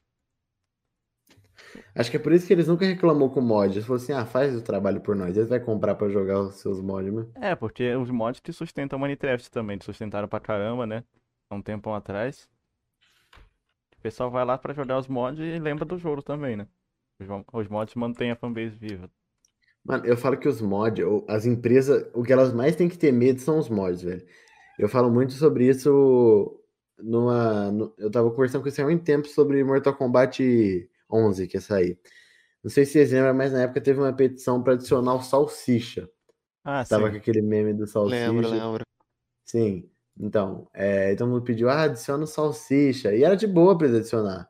É, to- o- os dois é da, é da Warner, tal. Eles iam, eles iam abraçar o meme. Aí se um dia saturasse, era só remover do jogo. Ah, deixa ali. Se, se você quiser jogar, você joga. Se não quiser, você não joga. Sabe? Não é que nem um filme que você é obrigado a ver aquele personagem. Não, mas tipo, é que o Salsicha é um personagem infantil, né? Sim, sim, mas, mas você colocaria ele ali em outro cenário, mas tipo, as crianças nem saberiam que o salsicha tá ali, seria só salsicha. Mas, mano, ó, ó porque as empresas têm que ter medo dos mods. Porque se você não faz o salsicha pra esse jogo, alguns Zé Ruela vai pegar seu jogo em uma semana, programar o salsicha, fazer ele muito bem feito, fazer ele com os ataques novos, tudo novo, colocar no lugar de um personagem, e você vai perder o dinheiro que você podia ter vendido com aquele salsicha. É. Ia dar um baita do dinheiro Verdade. também, né? Sim, se você fala DLC, 50 reais, salsicha, velho, todo mundo compra. Sim. Agora, agora se, você, se você ficar enrolando, enrolando, até um ponto que você fala, não, não vai fazer ponto. Esse mano vai lá fazer o mod e vai mostrar pra você. Você chega lá, vai ter um milhão de downloads e vai provar pra você que se você tivesse feito a DLC, você tinha, você tinha ganhado mais dinheiro com o jogo. Mano, Então, tipo, é- eles, eles têm um problema, velho. Eles têm que entender que o mod é o negócio mais perigoso pro jogo. E ou eles fazem o negócio direito, ou os mods vai fazer direito. Uhum. É complicado também que, tipo, tá, assim, é, eu vou tentar não falar sobre o que são os mods aqui, mas o pessoal já deve saber que sempre que lança um jogo, tipo, um ou dois dias depois já sai um mod sobre os personagens do jogo despidos de vestimentas, né? É, é regra da internet, tá ligado? Sempre, sempre sai. Fazer o quê, né? É a vida. Não tem. Eu, eu lembro que fizeram isso com Street Fighter. Nossa. E fizeram com Re8 agora, Revillage também. É, quanto pra Dimitrescu lá não podia faltar, né? Nossa, eu vi com o Chris Redfield também, a cena. E eu penso, pra quê, velho? Pra quê, né, mano? Você pode fazer uma skin mais legal, você pode fazer uma arma nova pra ela, você vai lá, você vai lá e só faz um, só tira a roupa dela. Negócio mais fácil de fazer. Ah, fazer o quê, né, mano? Mas, tipo, de vez em quando, de vez em quando não, várias vezes os caras botam vários mods muito bacanas também. Friday Night Funk é um exemplo disso. Nossa, Fortnite Funk é muito bom os mods. É, GTA V também é muito bom os mods. Hoje- em dia deram uma privada nos mods, mas é muito bom. Mas com Uhum. certeza o maior exemplo que a gente tem de mod que salva jogo é Minecraft. Se você É, começar um isso. survival sem mod, você cansa em uma semana. Uhum. É porque tem um mod muito bom no Minecraft que supera o jogo original inteiro, né? Tipo, deixa eu ver. Tipo Spawn. Aham. que adiciona 50 dimensão nova, adiciona um monte de coisa nova pra você explorar com seus amigos. Você tá cansado lá de fazer o. de ver o dois mundos e The End, você baixa o Spawn e se diverte à vontade, velho. Sim, sim. Minecraft é um jogo muito bom por isso. Você tem infinitos mods, dá pra fazer qualquer coisa no jogo, praticamente. Qualquer coisa, velho. Qualquer coisa que você pesquisar, tipo, será que tem mod de adicionar fauna brasileira? Deve ter. Tá caçar. Com certeza tem. Tem Não, um mas é vagabundo tenso. lá. Tenso é quando eles tentam é, colocar pra pagar, sabe? Faz tipo uma marketplace de mod, aí é tenso, cara. É. Shaders tem que pagar atualmente. É, Shaders Não, mais mas- pesado. Quando a própria empresa faz, entendeu? Ah, sim, sim. Principalmente Nossa. quando é o Minecraft do, do Xbox lá que tem a loja do jogo, né? Tem um mod pago e tudo isso aí. É querer comercializar um negócio que era de graça normalmente. Uhum. Isso ferra muito. Nossa, é muito mais fácil você disponibilizar de graça para as pessoas que já comprou seu jogo, velho. É, porque o jogo já é caro, né? Aí depois ainda vai lá e mete a moeda do jogo pra tu comprar o bagulho ali. Não, é, então, se ele te desse uma, um apoio pra você ficar, pra você ficar jogando mais tempo, ou se, ou você falar assim, não, eu quero esse mod aqui da internet. Eu duvido que eles tenham um Spawn ali. Uhum. Ou aquele mod do, do, da- das fábricas lá. Mano, é Factory alguma coisa, eu não sei. É, agora eu não lembro o nome do mod. Eu vou caçar, ó. Você já ouviu o teclando, ó. Mod SMR De- gente. construir máquina no Minecraft. Conheço. não, Eu quero aquele lá, eu não quero melhores. É, porque o que mais tem é vídeo de compilação de mods. tipo, Os melhores É, mods de Minecraft pra tal, tal, tal, tal. Melhores mods. Steamcraft. Mano, eu lembro perfeito. Tinha cobre, tinha. Tinha. É, aquelas máquinas que você fazia, tipo. Você botava uns, uns canos em volta assim, e ela, e ela minerava pra você e depois tacava os itens num baú especial que tinha mais espaço. Uhum. Nossa, Cara- era, parecia o futuro, galera. Não, é tipo também. Tipo, o pessoal faz qualquer coisa com redstone também, né? Tem isso. Ah, Vinicius 3 é surreal, né? Aham. O Vinícius 3 é o, é o mestre da redstone. Eu, fico- tipo, eu vejo os vídeos dele e fico não entendendo nada, mesmo que ele tente explicar ali, tá ligado? Mas a redstone é muito complexo, mano. Não dá não. É, é pior que ele cresceu, ele foi o único que cresceu assim, falando de Redstone. Uhum.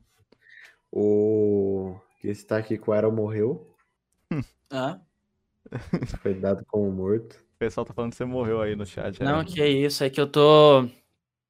É que eu tô. Eu tô mutando não, não aqui na call do Discord, eu tô mutando no próprio mic mesmo. Porque tá vindo muito barulhinho de fundo aqui. Aí eu. É, eu vou falar o que que dá no Iron. O Iron a gente vai no podcast, ele começa a ouvir o podcast, ele acha que ele tá escutando e não participando. Ele começa só a ouvir. É verdade, eu tenho, eu tenho às vezes essas paradas, eu. Aí ele esquece que ele tá no podcast, ele vai ter que lembrar ele que ele tem que falar também. Caraca, eu nunca tinha visto isso antes. É, é a famosa. Sabe quando a pessoa, tipo, não. Não caiu na real ainda, tipo, nossa, eu tô num podcast. É, tipo, Que tá acostumado a ouvir. o cara tá lá chutando. Ah, tá bacana papo aí, velho. Já pensou se eu tivesse lá pra falar também? Ah, pera aí. tô- Assim, é, ele tá, ele tá boiando, é verdade. Realmente, os mods de Minecraft do nada, Iron. Olha, três deles, fala meu nome. É, tô falando meu nome. esse, esse me conhece. Caraca, que bacana. Meu É nome- tipo quando o cara da televisão falava um nome aleatório, falava, Pedro, eu sei que você tá lendo isso. E aí um Pedro em casa fala, "Ah, ele sabe que eu existo. Nossa, é. É tipo, é que eu. eu é, que nem, é que nem me falam. É, os manos falam, ah, não sei o que, é, ser. Ser. Ser famoso, não sei o que. Aí eu. Aí eu falo, tipo, aí eu falo, eu sou? Tipo, eu não, eu não percebo as coisas que, que vai acontecendo, tá ligado? É, aí os manos falam assim, não, quero fazer, quero te chamar pra um podcast, não, quero te chamar pra isso. Eu, não, mas por que, que a pessoa quer me chamar? O que, que eu fiz de demais aí? É, eu também tenho essas piras, tipo, de, de não, ainda não entender, sabe? Não cair na ficha que, que a gente é conhecido, que a gente é relevante. Ah, isso é bom, isso eu acho bom. Porque aí, aí não perde a humildade, sabe? Aham, é. é. É bom não perder a humildade mesmo. É, o principal, velho. A partir da hora que você perde a humildade, você perde tudo, velho. Porque se achar melhor que os outros é a pior coisa que você pode ter no mundo, velho. Se achar melhor que Exato. os outros. Ah, Se achar melhor e pior que os outros, sabe? Então, por isso que eu acho que todo mundo tem que, você tem que pensar assim, eu sou igual. Ponto. Não Uhum. importa se eu tenho um bilhão de inscritos. É só número, sabe? É, você pode perder tiro do dia pra noite. Pode, pode perder. Você pode tá morando de favor na casa do blusão amanhã. É, aí é meio complicado, né? Nem fala isso, cara. É o que é, na nossa equipe Nossa. ele fala que nós vamos morar um dia na casa do blusão. Caraca. Mano, o pior, eu, eu, eu vi aqui um comentário do mano que falou assim, ah, como é que a gente faz pra andar na rua? Eu não, nunca mostrei meu rosto em lugar nenhum, então pra mim é tranquilo, eu ando normal. Eu moro numa cidade minúscula, ninguém sabe que eu existo nessa cidade. Então tá suave. Eu, É. eu mostro no Instagram, mas ninguém olha o Instagram. sabe? É, então, é, você pretende mostrar o rosto de um dia, Iron? Ou não? Ah, eu não sei. Eu é que eu tenho, eu sinto que precisa de um motivo, saca? Porque até então a gente tá fazendo música de personagem. Pra que que vou querer ver meu rosto? O pessoal tem essa curiosidade, né, mano?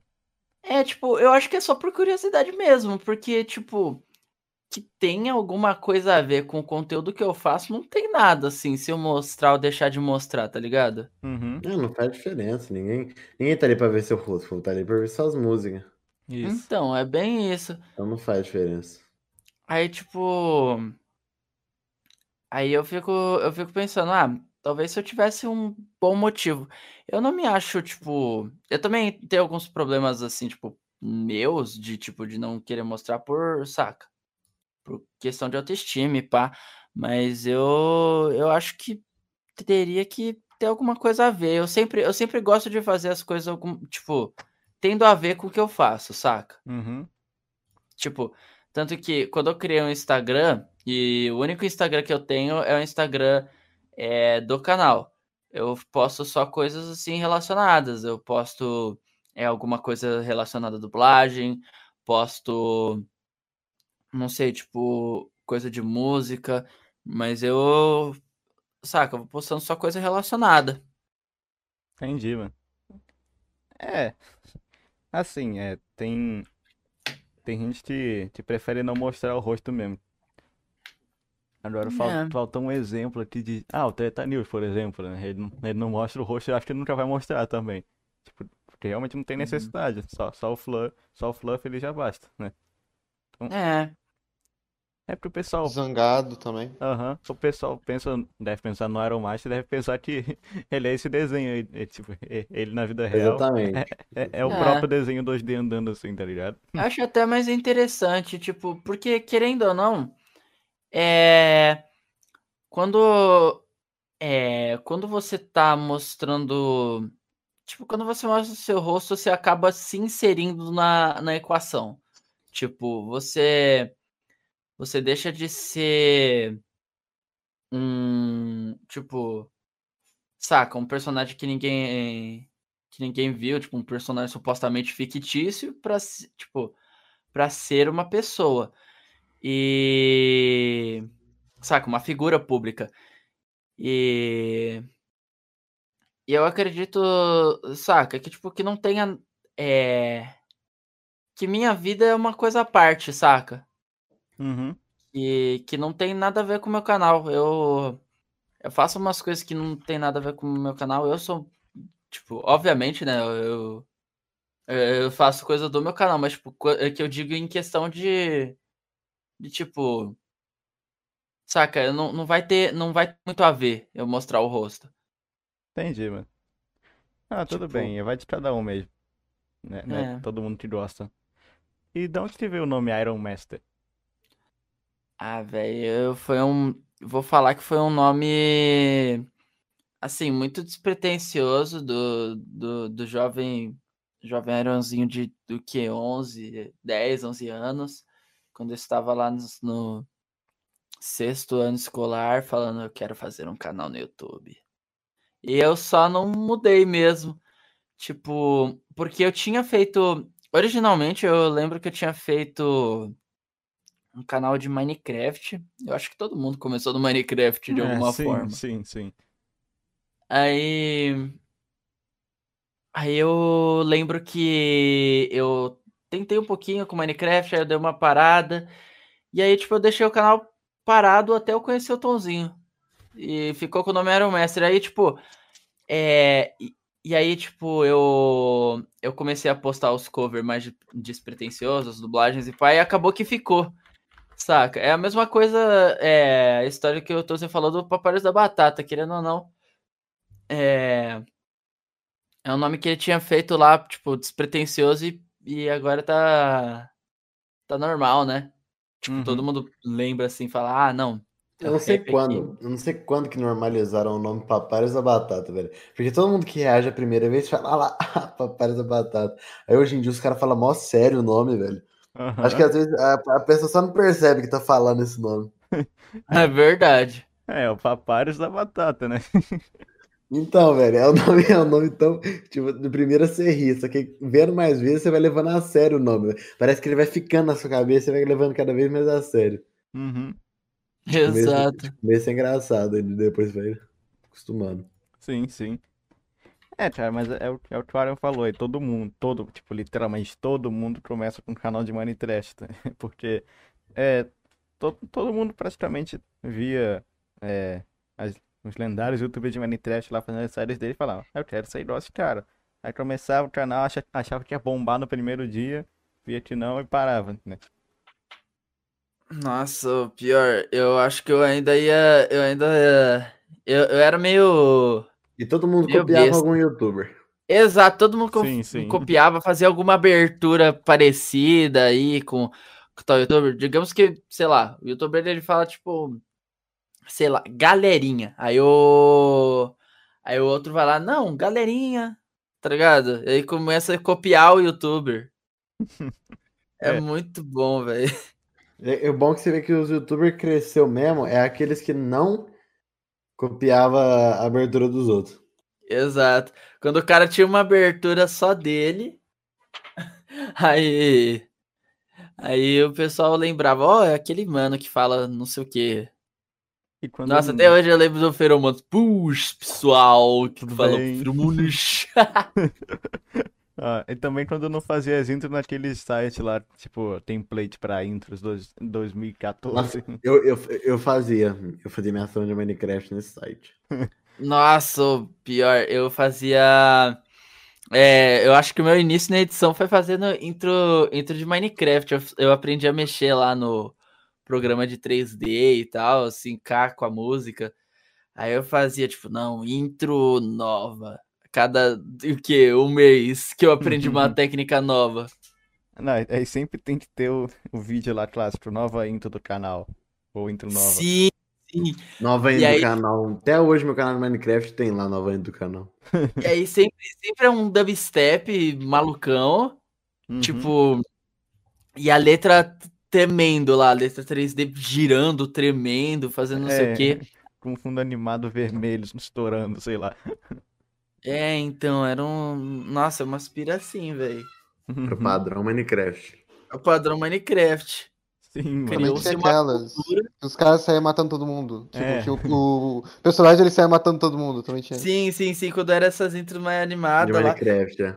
Aí o personagem não, ele voava já. Aí, nossa, tinha uns que, obviamente, não, não daria pra acontecer no Minecraft. Eu lembro que eu tinha visto uma intro muito bem animada do mano, que ele jogava um monte de, de Enderpeel pra cima, e aí o cara, tipo, aí ele combava o brother, assim, tipo, várias vezes, o cara caía e aí aparecia o nome dele, tum, tum, tum, saca?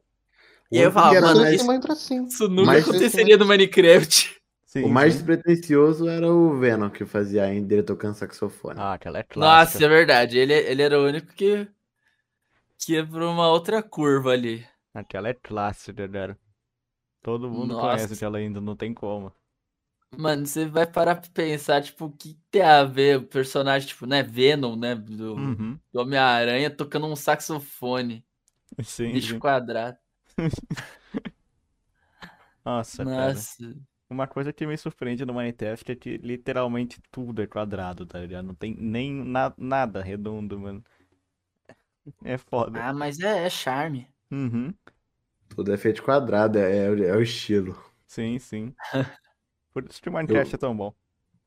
Nossa, o Minecraft é mágico, velho. Sim, sim. ó. O que ele conseguiu fazer ali com o design mais simples do mundo, ninguém vai conseguir replicar, velho. Uhum. É porque Pode chegar perto, tipo um Undertale da vida, um, um negócio, mas chegar no nível que o Minecraft é difícil. É, porque o Notch não teve que modelar nada praticamente, né?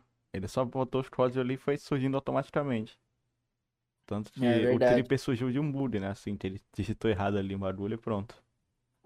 Exato. E, nossa, é, é, eu, eu lembrei, lembrei agora do negócio dos códigos que você falou, do Notch. Acho que a gente tava falando sobre os mods de Minecraft, né? Que, tipo, tem uns mano que Uhum. faz, que faz fácil, fácil, e os mano do, do coisa, tipo, é, demora pra colocar o quê? Um bichinho. Uma abeia. É, foi Aí, aí eu lembrei de uma coisa que falaram, que o código do Minecraft é todo zoado, porque é tudo super amador, né? Foi feito por um cara qualquer e, e aí depois os. é, atualmente, até, tipo, pra otimizar, os mano teve que. que, Tipo, que fazer umas gambiarra e tudo mais. Tanto que existe as duas versões, né, do Minecraft, é o Minecraft Java e o Bedrock. O Bedrock é mais otimizado, porque é um, é um código feito por gente profissional, né? Uhum. A outra versão não é feita, é feita em Java ou não? Acho que não, né? Então, Qual- a versão Java, né, é feita em Java e ela é feita com esse código mais amador aí do Notch. Entendi, entendi. E a outra é feita em qual? Você sabe? É feita, se eu não me engano, calma aí, vou até dar uma pesquisada, mas eu acho que é feita na Unity. A Unity é a engine mais levinha, mas eu não tenho certeza. É, mas eu, posso até dar uma pesquisada. Por isso que, é, por isso que é, são diferenciadas e a do Bedrock ela tem ela tem esse porte para jogar com de celular também, Uhum. porque porque querendo ou não é é mais tipo é mais otimizado, então tipo os dois players conseguem. Nossa, não, não tem nada a ver. É, não, não é em Unity, não. É em C que é programado. Caraca. Hum. Não, mas eu acho que isso até ajudou. Se ser feito em Java até ajudou o Minecraft, porque sei lá, acho que deve ser mais fácil pra fazer mod, talvez. Não, com certeza. O Java é, É, muito acho- difícil. De- É, É, muito difícil, não, é tipo, muito é muito fácil difícil de-. É muito difícil de programar, tipo, coisa nova, assim, tipo, no jogo. Eu acho que pelo código ser amador. Mas eu acho que lá no passado, por conta de terem criado esse- o, o Minecraft Forge, que é esse modificador não oficial, né? Uhum. É, os modders conseguem modificar mais fácil, né? Porque os mods, querendo ou não, foram evoluindo. Antes era só umas trocas de textura, adicionar Então, uns isso, mobs. isso, isso que é o complicado, porque o mod surgiu como um negócio que é a modificação, você modificar algo. Então, tipo, aí você trocava sua espada de diamante por uma espada de, sei lá, obsidian que dava 3 mil É. de dano. É. Mas aí com o tempo foi evoluindo, tipo, ele foi adicionando as coisas, não deixou de ser uma modificação. Uhum. Exato. E aí, tipo, eu acho que é o que acontece com o Minecraft Java, que, tipo assim, pros mano programar algo deve ficar difícil, porque é, é um código amador, e aí, tipo, eles tentam adicionar, mas eles têm que fazer do jeito deles, eles não podem de pegar lá o Minecraft Forge, que é um modificador não, é, não oficial, né? Isso aí é adicionando. E eles têm que otimizar isso. É, aí eu acho bem difícil até Uhum. é, fazer esse tipo de coisa. Mas. Mas, tipo, imagina, os caras faz, adiciona, vai, abelha no Mine. Aí tem que fazer isso no Java, programar naquele código cagado e ainda lançar depois no Bedrock. É, cara. É, mas assim, eu, eu não sei se isso tudo compensa p- pra passar meses fazendo abelha, tá ligado? É verdade, é. Então, os caras passam meses fazendo a abelha pra. depois vem uns mano e fazer modpack 500 mil criaturas. É, os caras conseguem fazer uma ABI em um dia, velho. E os caras demoram cinco meses pra lançar um modpack, um modpack, uma atualização que só adiciona abelha. É, É. eles deveriam fazer que nem a galera dos mods, tipo, criar um modificador pra essa versão zoada. E aí, a partir dele, ir adicionando as coisas mais fácil. É, então, eles podiam chamar os próprios modders pra trabalhar lá, né, também. Acho que seria legal. É. Acho que Ia seria ser bom. bacana. Uma galera que também trabalha, né, com esses códigos. tudo. Nossa, se eu- se fosse o Mojang, a primeira coisa que eu faria era isso, contratar o, a galera mais conhecida por, por mod. Uhum. É, Mas eu acho que eles devem fazer um pouco, sim. Desculpa, Gil, pode falar. não, então, é certo, você tava concordando com isso mesmo. Não tem muito o que falar, não. Eu acho que isso movimentaria, querendo ou não, a comunidade. Eu acho que comunidade de jogos, principalmente quando tem mods, é muito mais movimentada. Porque eu acho que, tipo, que nem, por, é, por exemplo, Doki Doki Literature Club. Uma das coisas que movimentou o jogo um pouco a mais, assim, tipo, na época que ele foi lançado, é, foram os mods. Que, Hum, ah, nossa, é... Tinha. Vai, por exemplo, ah, tinha um mod que fazia tal final bom, tinha um mod que mudava tal coisa na história. E aí, e aí o pessoal ia se entretendo um pouco mais. E eu acho que a comunidade, tipo, quando você apoia, né, a galera que faz os mods, é, você acaba. Você acaba deixando o jogo viver um pouco mais. Isso, isso eu falo, eu acho até que é um problema do, é, de Band Machine, que o código é inteiramente fechado e, e quase impossível de modificar. Saca? Tipo, é, é literalmente feito pra não mudar nada no jogo. É, isso aí é meio triste. E aí, tipo, você vê que Band teve seu boom na época que ele foi lançado, até o lançamento do último capítulo, mas hoje em dia quase nem se fala, porque é por conta justamente de não terem feito mods, de não. Não só mods, mas, tipo, saca, esses conteúdos assim. Uhum. O que movimenta um jogo é a comunidade dele. Você vê, por exemplo, é, GTA V tá vivo até hoje. Sim, sim, Porque, cara. tipo, No online, os mods também. exato, tipo, os mods, o online. É, GTA sempre foi um jogo, né? Tipo, até o San Andreas. Se pá, o San Andreas tá vivo até hoje também, né? É, tipo, sim. San nossa, o San Andreas, ele- o San Andreas é um jogo que é imortal, velho. Eu acho que é muito difícil ele só sumir, sabe? Sempre tem um Exato. segredo gigatônico novo lá. Sempre tem um segredo de gatônico pra descobrir naquele mapa. Uhum. Aquela, aquele frame de grama pra- apagado lá por fora da, daquela cidadezinha lá. Sim, sim. Sempre vai ter um Zé Ruela pra ir lá ver aquilo e mandar pro Gigatone. Cara, é impressionante que a Rockstar não deve ter botado metade dos easter eggs que o pessoal achou, tá ligado? É, às É. vezes o mano só bugou uma textura ali, opa. Aí os caras falaram, ó, essa textura tá bugada. Tinha um diferente. negócio, que, que negócio do Web Salon lá, que, é, que ia, ia aparecer uma caminhonete vermelha em tal lugar.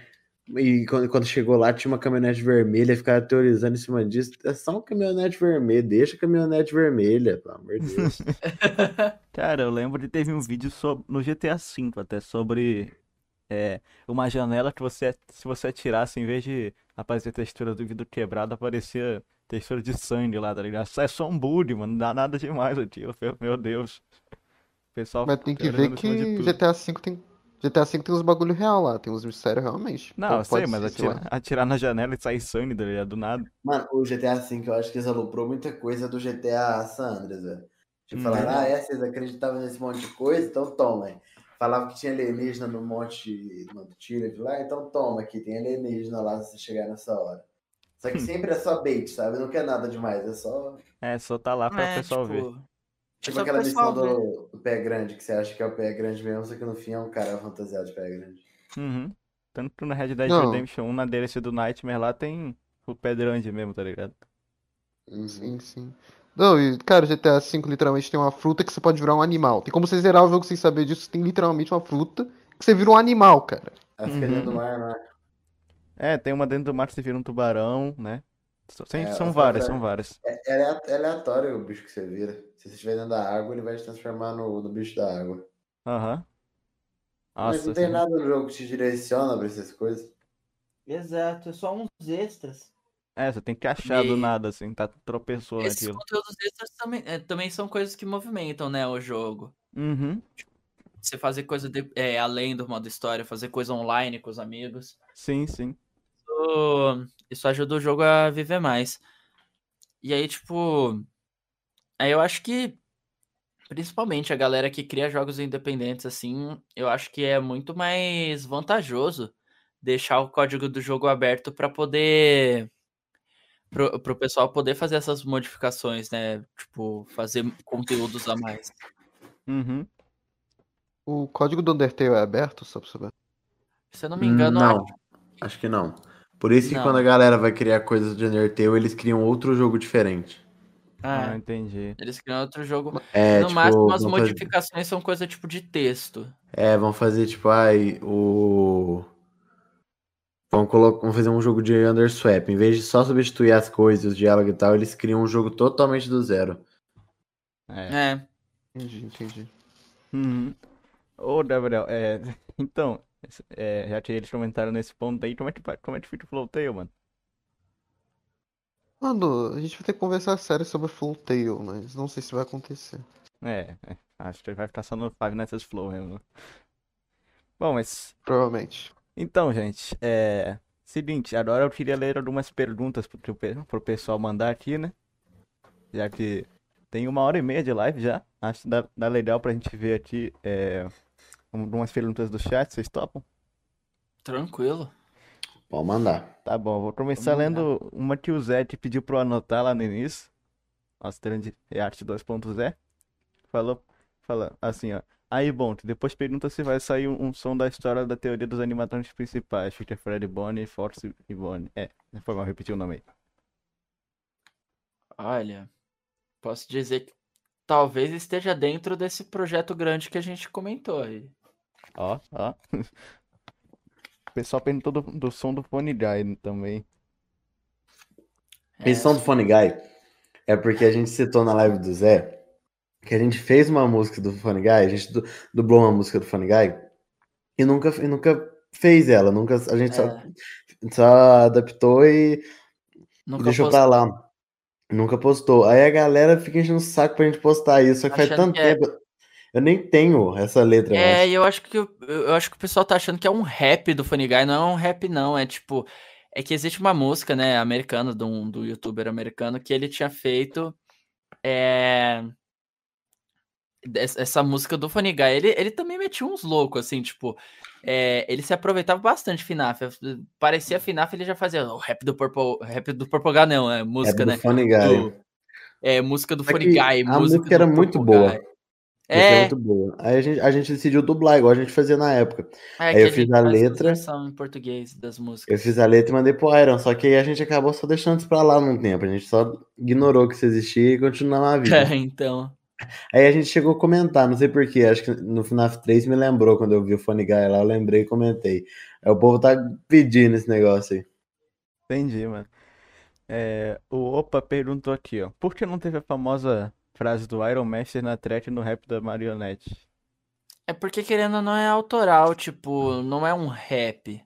É uma música, música autoral. Entendi. Aí a gente não fala com mais um rap. Uhum. Ó, mas dá, vem, era mais na track marionete. É verdade. Nossa, pior, a gente perdeu essa. É, então, lá no, lá no final do Rap Definite Draft, tipo, sei lá, podiam ter botado Spring Rap, não sei. Spring... bot- Na- Nossa, Spring- Spring Trap é muito bom. Uhum. A, a gente colocou lá, Spring Trap, pá. E aí já vem o jumpscare e a finalização. Nossa, é muito da hora, velho.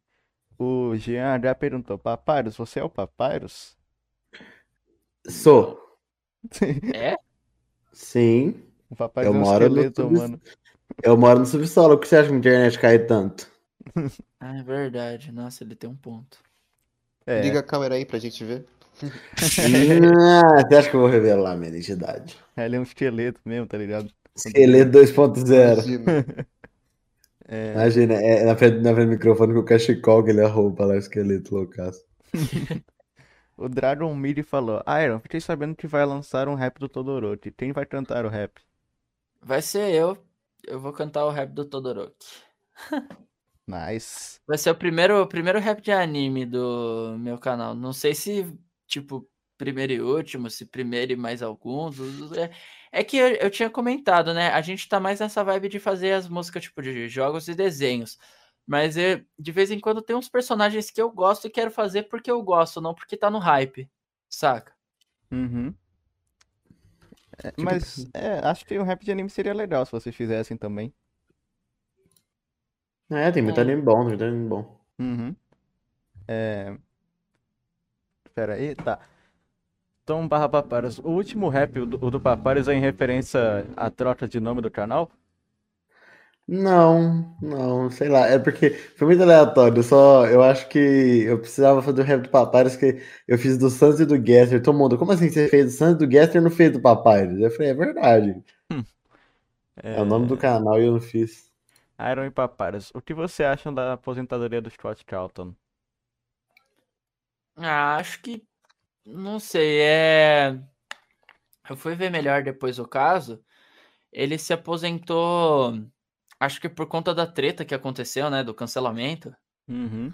Sim, sim. É, Acho que, tipo, já era hora dele, dele talvez, tipo, é, colocar o, é, o Five Nights at Freddy's para um outro rumo, né? É, Tipo, colocar na outra- mão, colocar na mão de outra pessoa. É, outra pessoa agora tá mexendo com o Five Nights, mas, tipo, é, a questão que levou a aposentadoria dele eu não acho tão justa. Tipo, falaram que ele utilizou é, injustamente o dinheiro que deram pra ele. Querendo ou não, ele vendeu um produto e o dinheiro é dele. Sim. Saca? Não é que nem, por exemplo, o Yandere Dev que é, prometeu um jogo e as pessoas estão pagando pra ele pra ele produzir Ah, não, o mas- jogo. mas aí nem foi- é o produto Foi escolha final. dele, foi escolha dele se aposentar. É, Mas é, é igual eu falei, eu falei em outros lugares, tipo, o Scott ele já tava sem rumo, sem rumo pra FNAF há muito tempo. Ele, ele- nem ele lembra mais da história que ele fez, nem ele sabe mais da história que ele fez. Então, tipo, colocar na mão de alguém que vai ter carinho pela franquia e tentar arrumar os furos que ele deixou, é perfeito. Tipo, se ele não tem carinho mais pela franquia, eu acho que nem precisa, velho. Porque a partir do Sister Location já deu pra perceber que tudo era feito por dinheiro. Hum. é verdade. É, podia ter parado no isso. 3, né? Mas. Mas. Não, podia, mano, o 3 era a finalização perfeita. Não, acho, acho, acho que se tivesse o 4 ali, acho que seria bacana também. Acho que nem precisava do 4, o 4 nem tem tanta coisa que agrega, só mostra... O 4 é tipo um Origins, sabe? Uhum. É. prequela. Entendi, entendi. Tipo. Tipo. Você lança lá Resident Evil 1, 2, 3, 4. E aí lança um, sei lá, um Um Origins. É Resident Evil Zero. Isso, Resident Zero. Evil Zero, eu ia falar. É, o cara falou ali que o FNAF vai morrer com a aposentadoria do, do, do Scott. Eu acho que o FNAF vai voltar melhor do que nunca, pra falar a verdade. É, Tomara. FNAF tem uma comunidade bem. Se, se eles colocarem FNAF né? na mão de alguém que realmente goste da série e que esteja disposto a fazer algo legal, diferente do Scott, que nunca teve disposto a fazer algo, legal, você sabe disso quando ele fez o segundo jogo três meses depois do primeiro, só pra subir, alavancar no hype, sabe? Então, tipo, é, já- é, FNAF é um negócio que merece carinho e o Scott, eu sinto que ele nunca deu o devido carinho que o FNAF merecia. Entendi. É isso. É, uma pergunta. O Michel Lindão, Michel Lindão falou aqui. Uma pergunta. Como você decidiu mu- mudar o nome? Teve algum comentário sobre ele pra você decidir isso ou apenas não se identificar mais, papi? Então, não é questão de, se, de me identificar. Eu, eu tava conversando isso com o Iron e tá falando, tipo, que me ligar muito a um personagem de, uma, de um negócio me prende muito em algo, sabe? É, quando meu nome é Papyrus, a a galera já vai me ligar diretamente com Undertale. Uhum. E parece que eu sou o parece que as pessoas às vezes me tratam como personagem. Eu sentia isso. É, e sinto às vezes também. Então, tipo, eu não queria ficar atrás de uma máscara que é o personagem. Eu queria mostrar que sou eu. É, que aquela pessoa no rap sou eu cantando, sou eu fazendo minhas músicas. Não é, não é o personagem. Então, não teve comentário. Eu penso nisso há muito tempo. Eu penso, nossa, eu queria tanto é, ser eu mesmo, tipo, mostrar quem é quem é eu no meu canal, só que aí parece que às vezes a galera só me vê como, pa como mesmo. Uhum. É. Por isso que eu, porque eu tava nesse negócio. Só que eu ainda tô indeciso sobre isso, ainda não cheguei na decisão. Entendi. Então, talvez continue papyrus mesmo e eu só mude pouca coisa. O Jô Soares, MKK Vitor, falou: é, Mano, vocês não pretendem fazer um rap do Michael Afton? Afinal, ele é o protagonista de FNAF. É... Não, pior, a gente tava. A gente tá, tá pensando sim. Eu tava falando, o Tonzinho tava me falando, na verdade, mais, tipo, dessa ideia de fazer do, do Michael. O que não tem cena dele, né? Tipo, uma cena Ah, do Spring é, Trap não tinha também. Ah, mas do Spring Trap, pelo menos você sabe que ele é aquele bicho lá do, do coelhão grande. É, Ah, só só o tem o Gordão. sprite do Michael. Aí só. você sabe que o Michael é o bicho roxo lá. Ah, Tem, tem a cena do Location no final lá, não tem? Sim, é. sim, sim, o Michael sabe. E, e ele ainda tem fala que ele tem aquela, aquele finalzinho que ele fala lá e o Spring Trap sai da, da cinza. E a Hum. galera até confundiu achando que o Michael era o Spring Trap, mas depois confirmou que era o William mesmo. É, falaram aqui que ainda vai ter um filme de FNAF também, né? É. Só que esse filme aí tá mais pra lenda urbana mesmo. Porque, pô, Nossa, velho, esse filme estão prometendo desde 2014. nossa, eu Nossa. lembro, cara. Eu lembro, nossa. Quando esse filme sair, pode ter certeza que. Que, sei lá, velho, pelo menos com uns 40 anos a gente vai estar.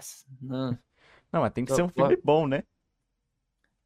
é verdade, tem que, tem que falar tudo, tirar todas as pontas soltas, explicar a história inteira. Agora já não tá nem mais na mão do Scott, agora é na mão do mano lá, no- de alguém. É, a gente não sabe quem é ainda.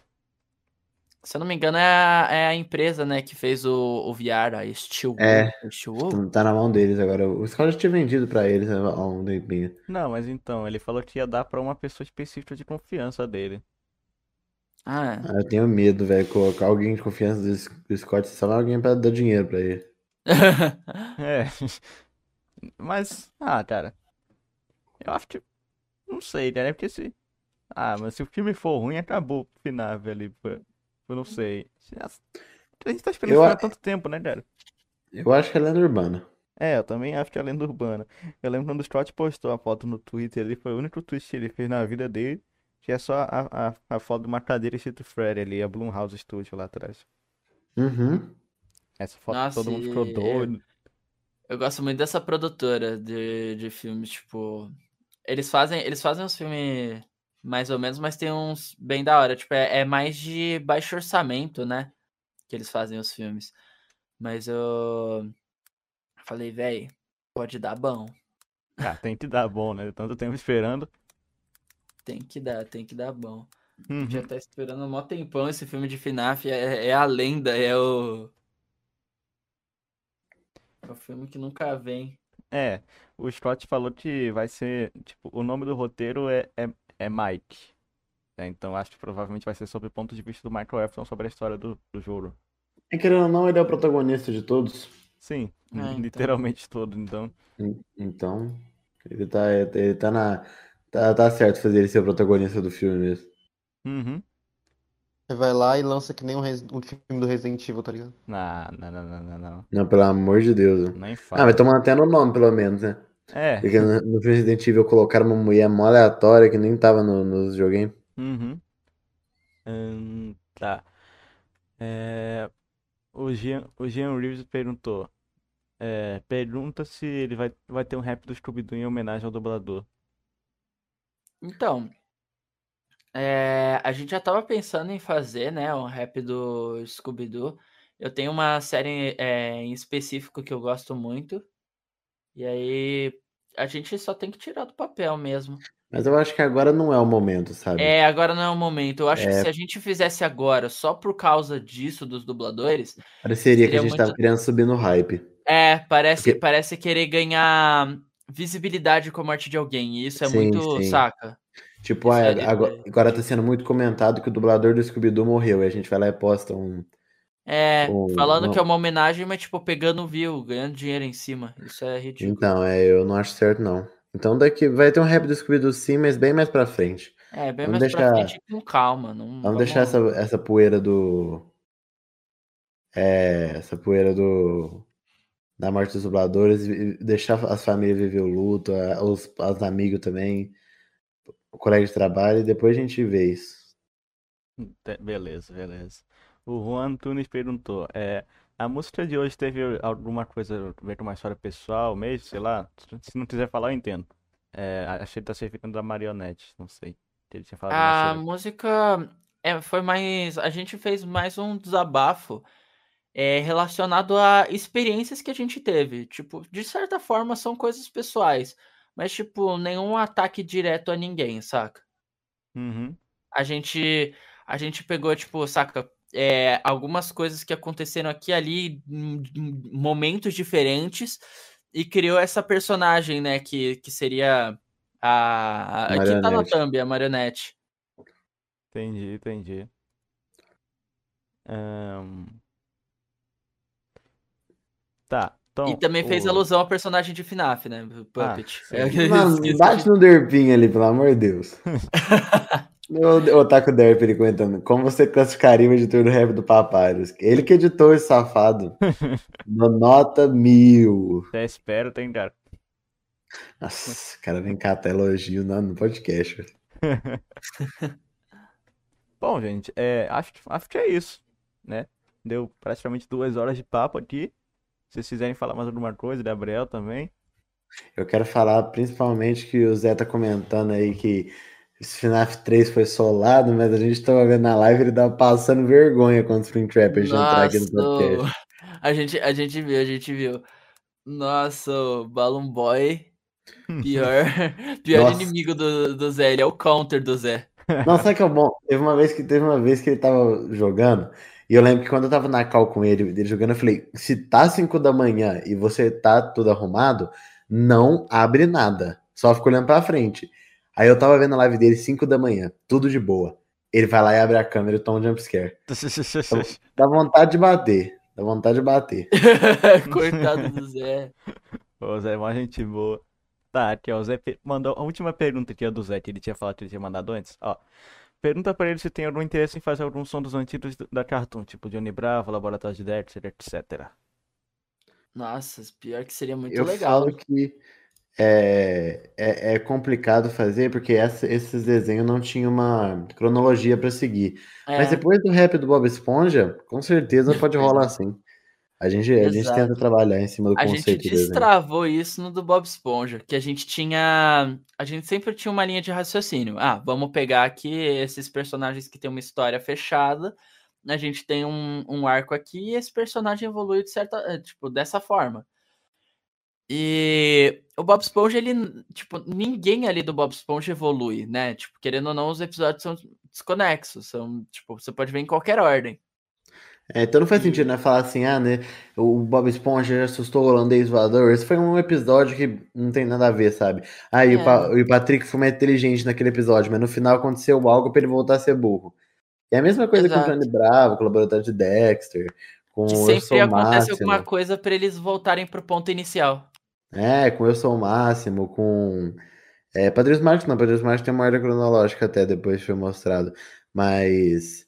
Esses desenhos mais, mais antiguinhos, principalmente da Cartoon, do Dudu e Edu, eles não têm ordem cronológica. O, são basicamente os personagens vivendo a vida cotidiana deles. E foi isso que a gente fez no Red Bob Esponja. A vida cotidiana do Bob Esponja. Encontrando É. com os amigos dele. A gente, tipo, tentou mostrar como é que, como é que é, né? Tipo, um dia com o Bob Esponja e pá. E aí ele vai. É, é bem legal que tem.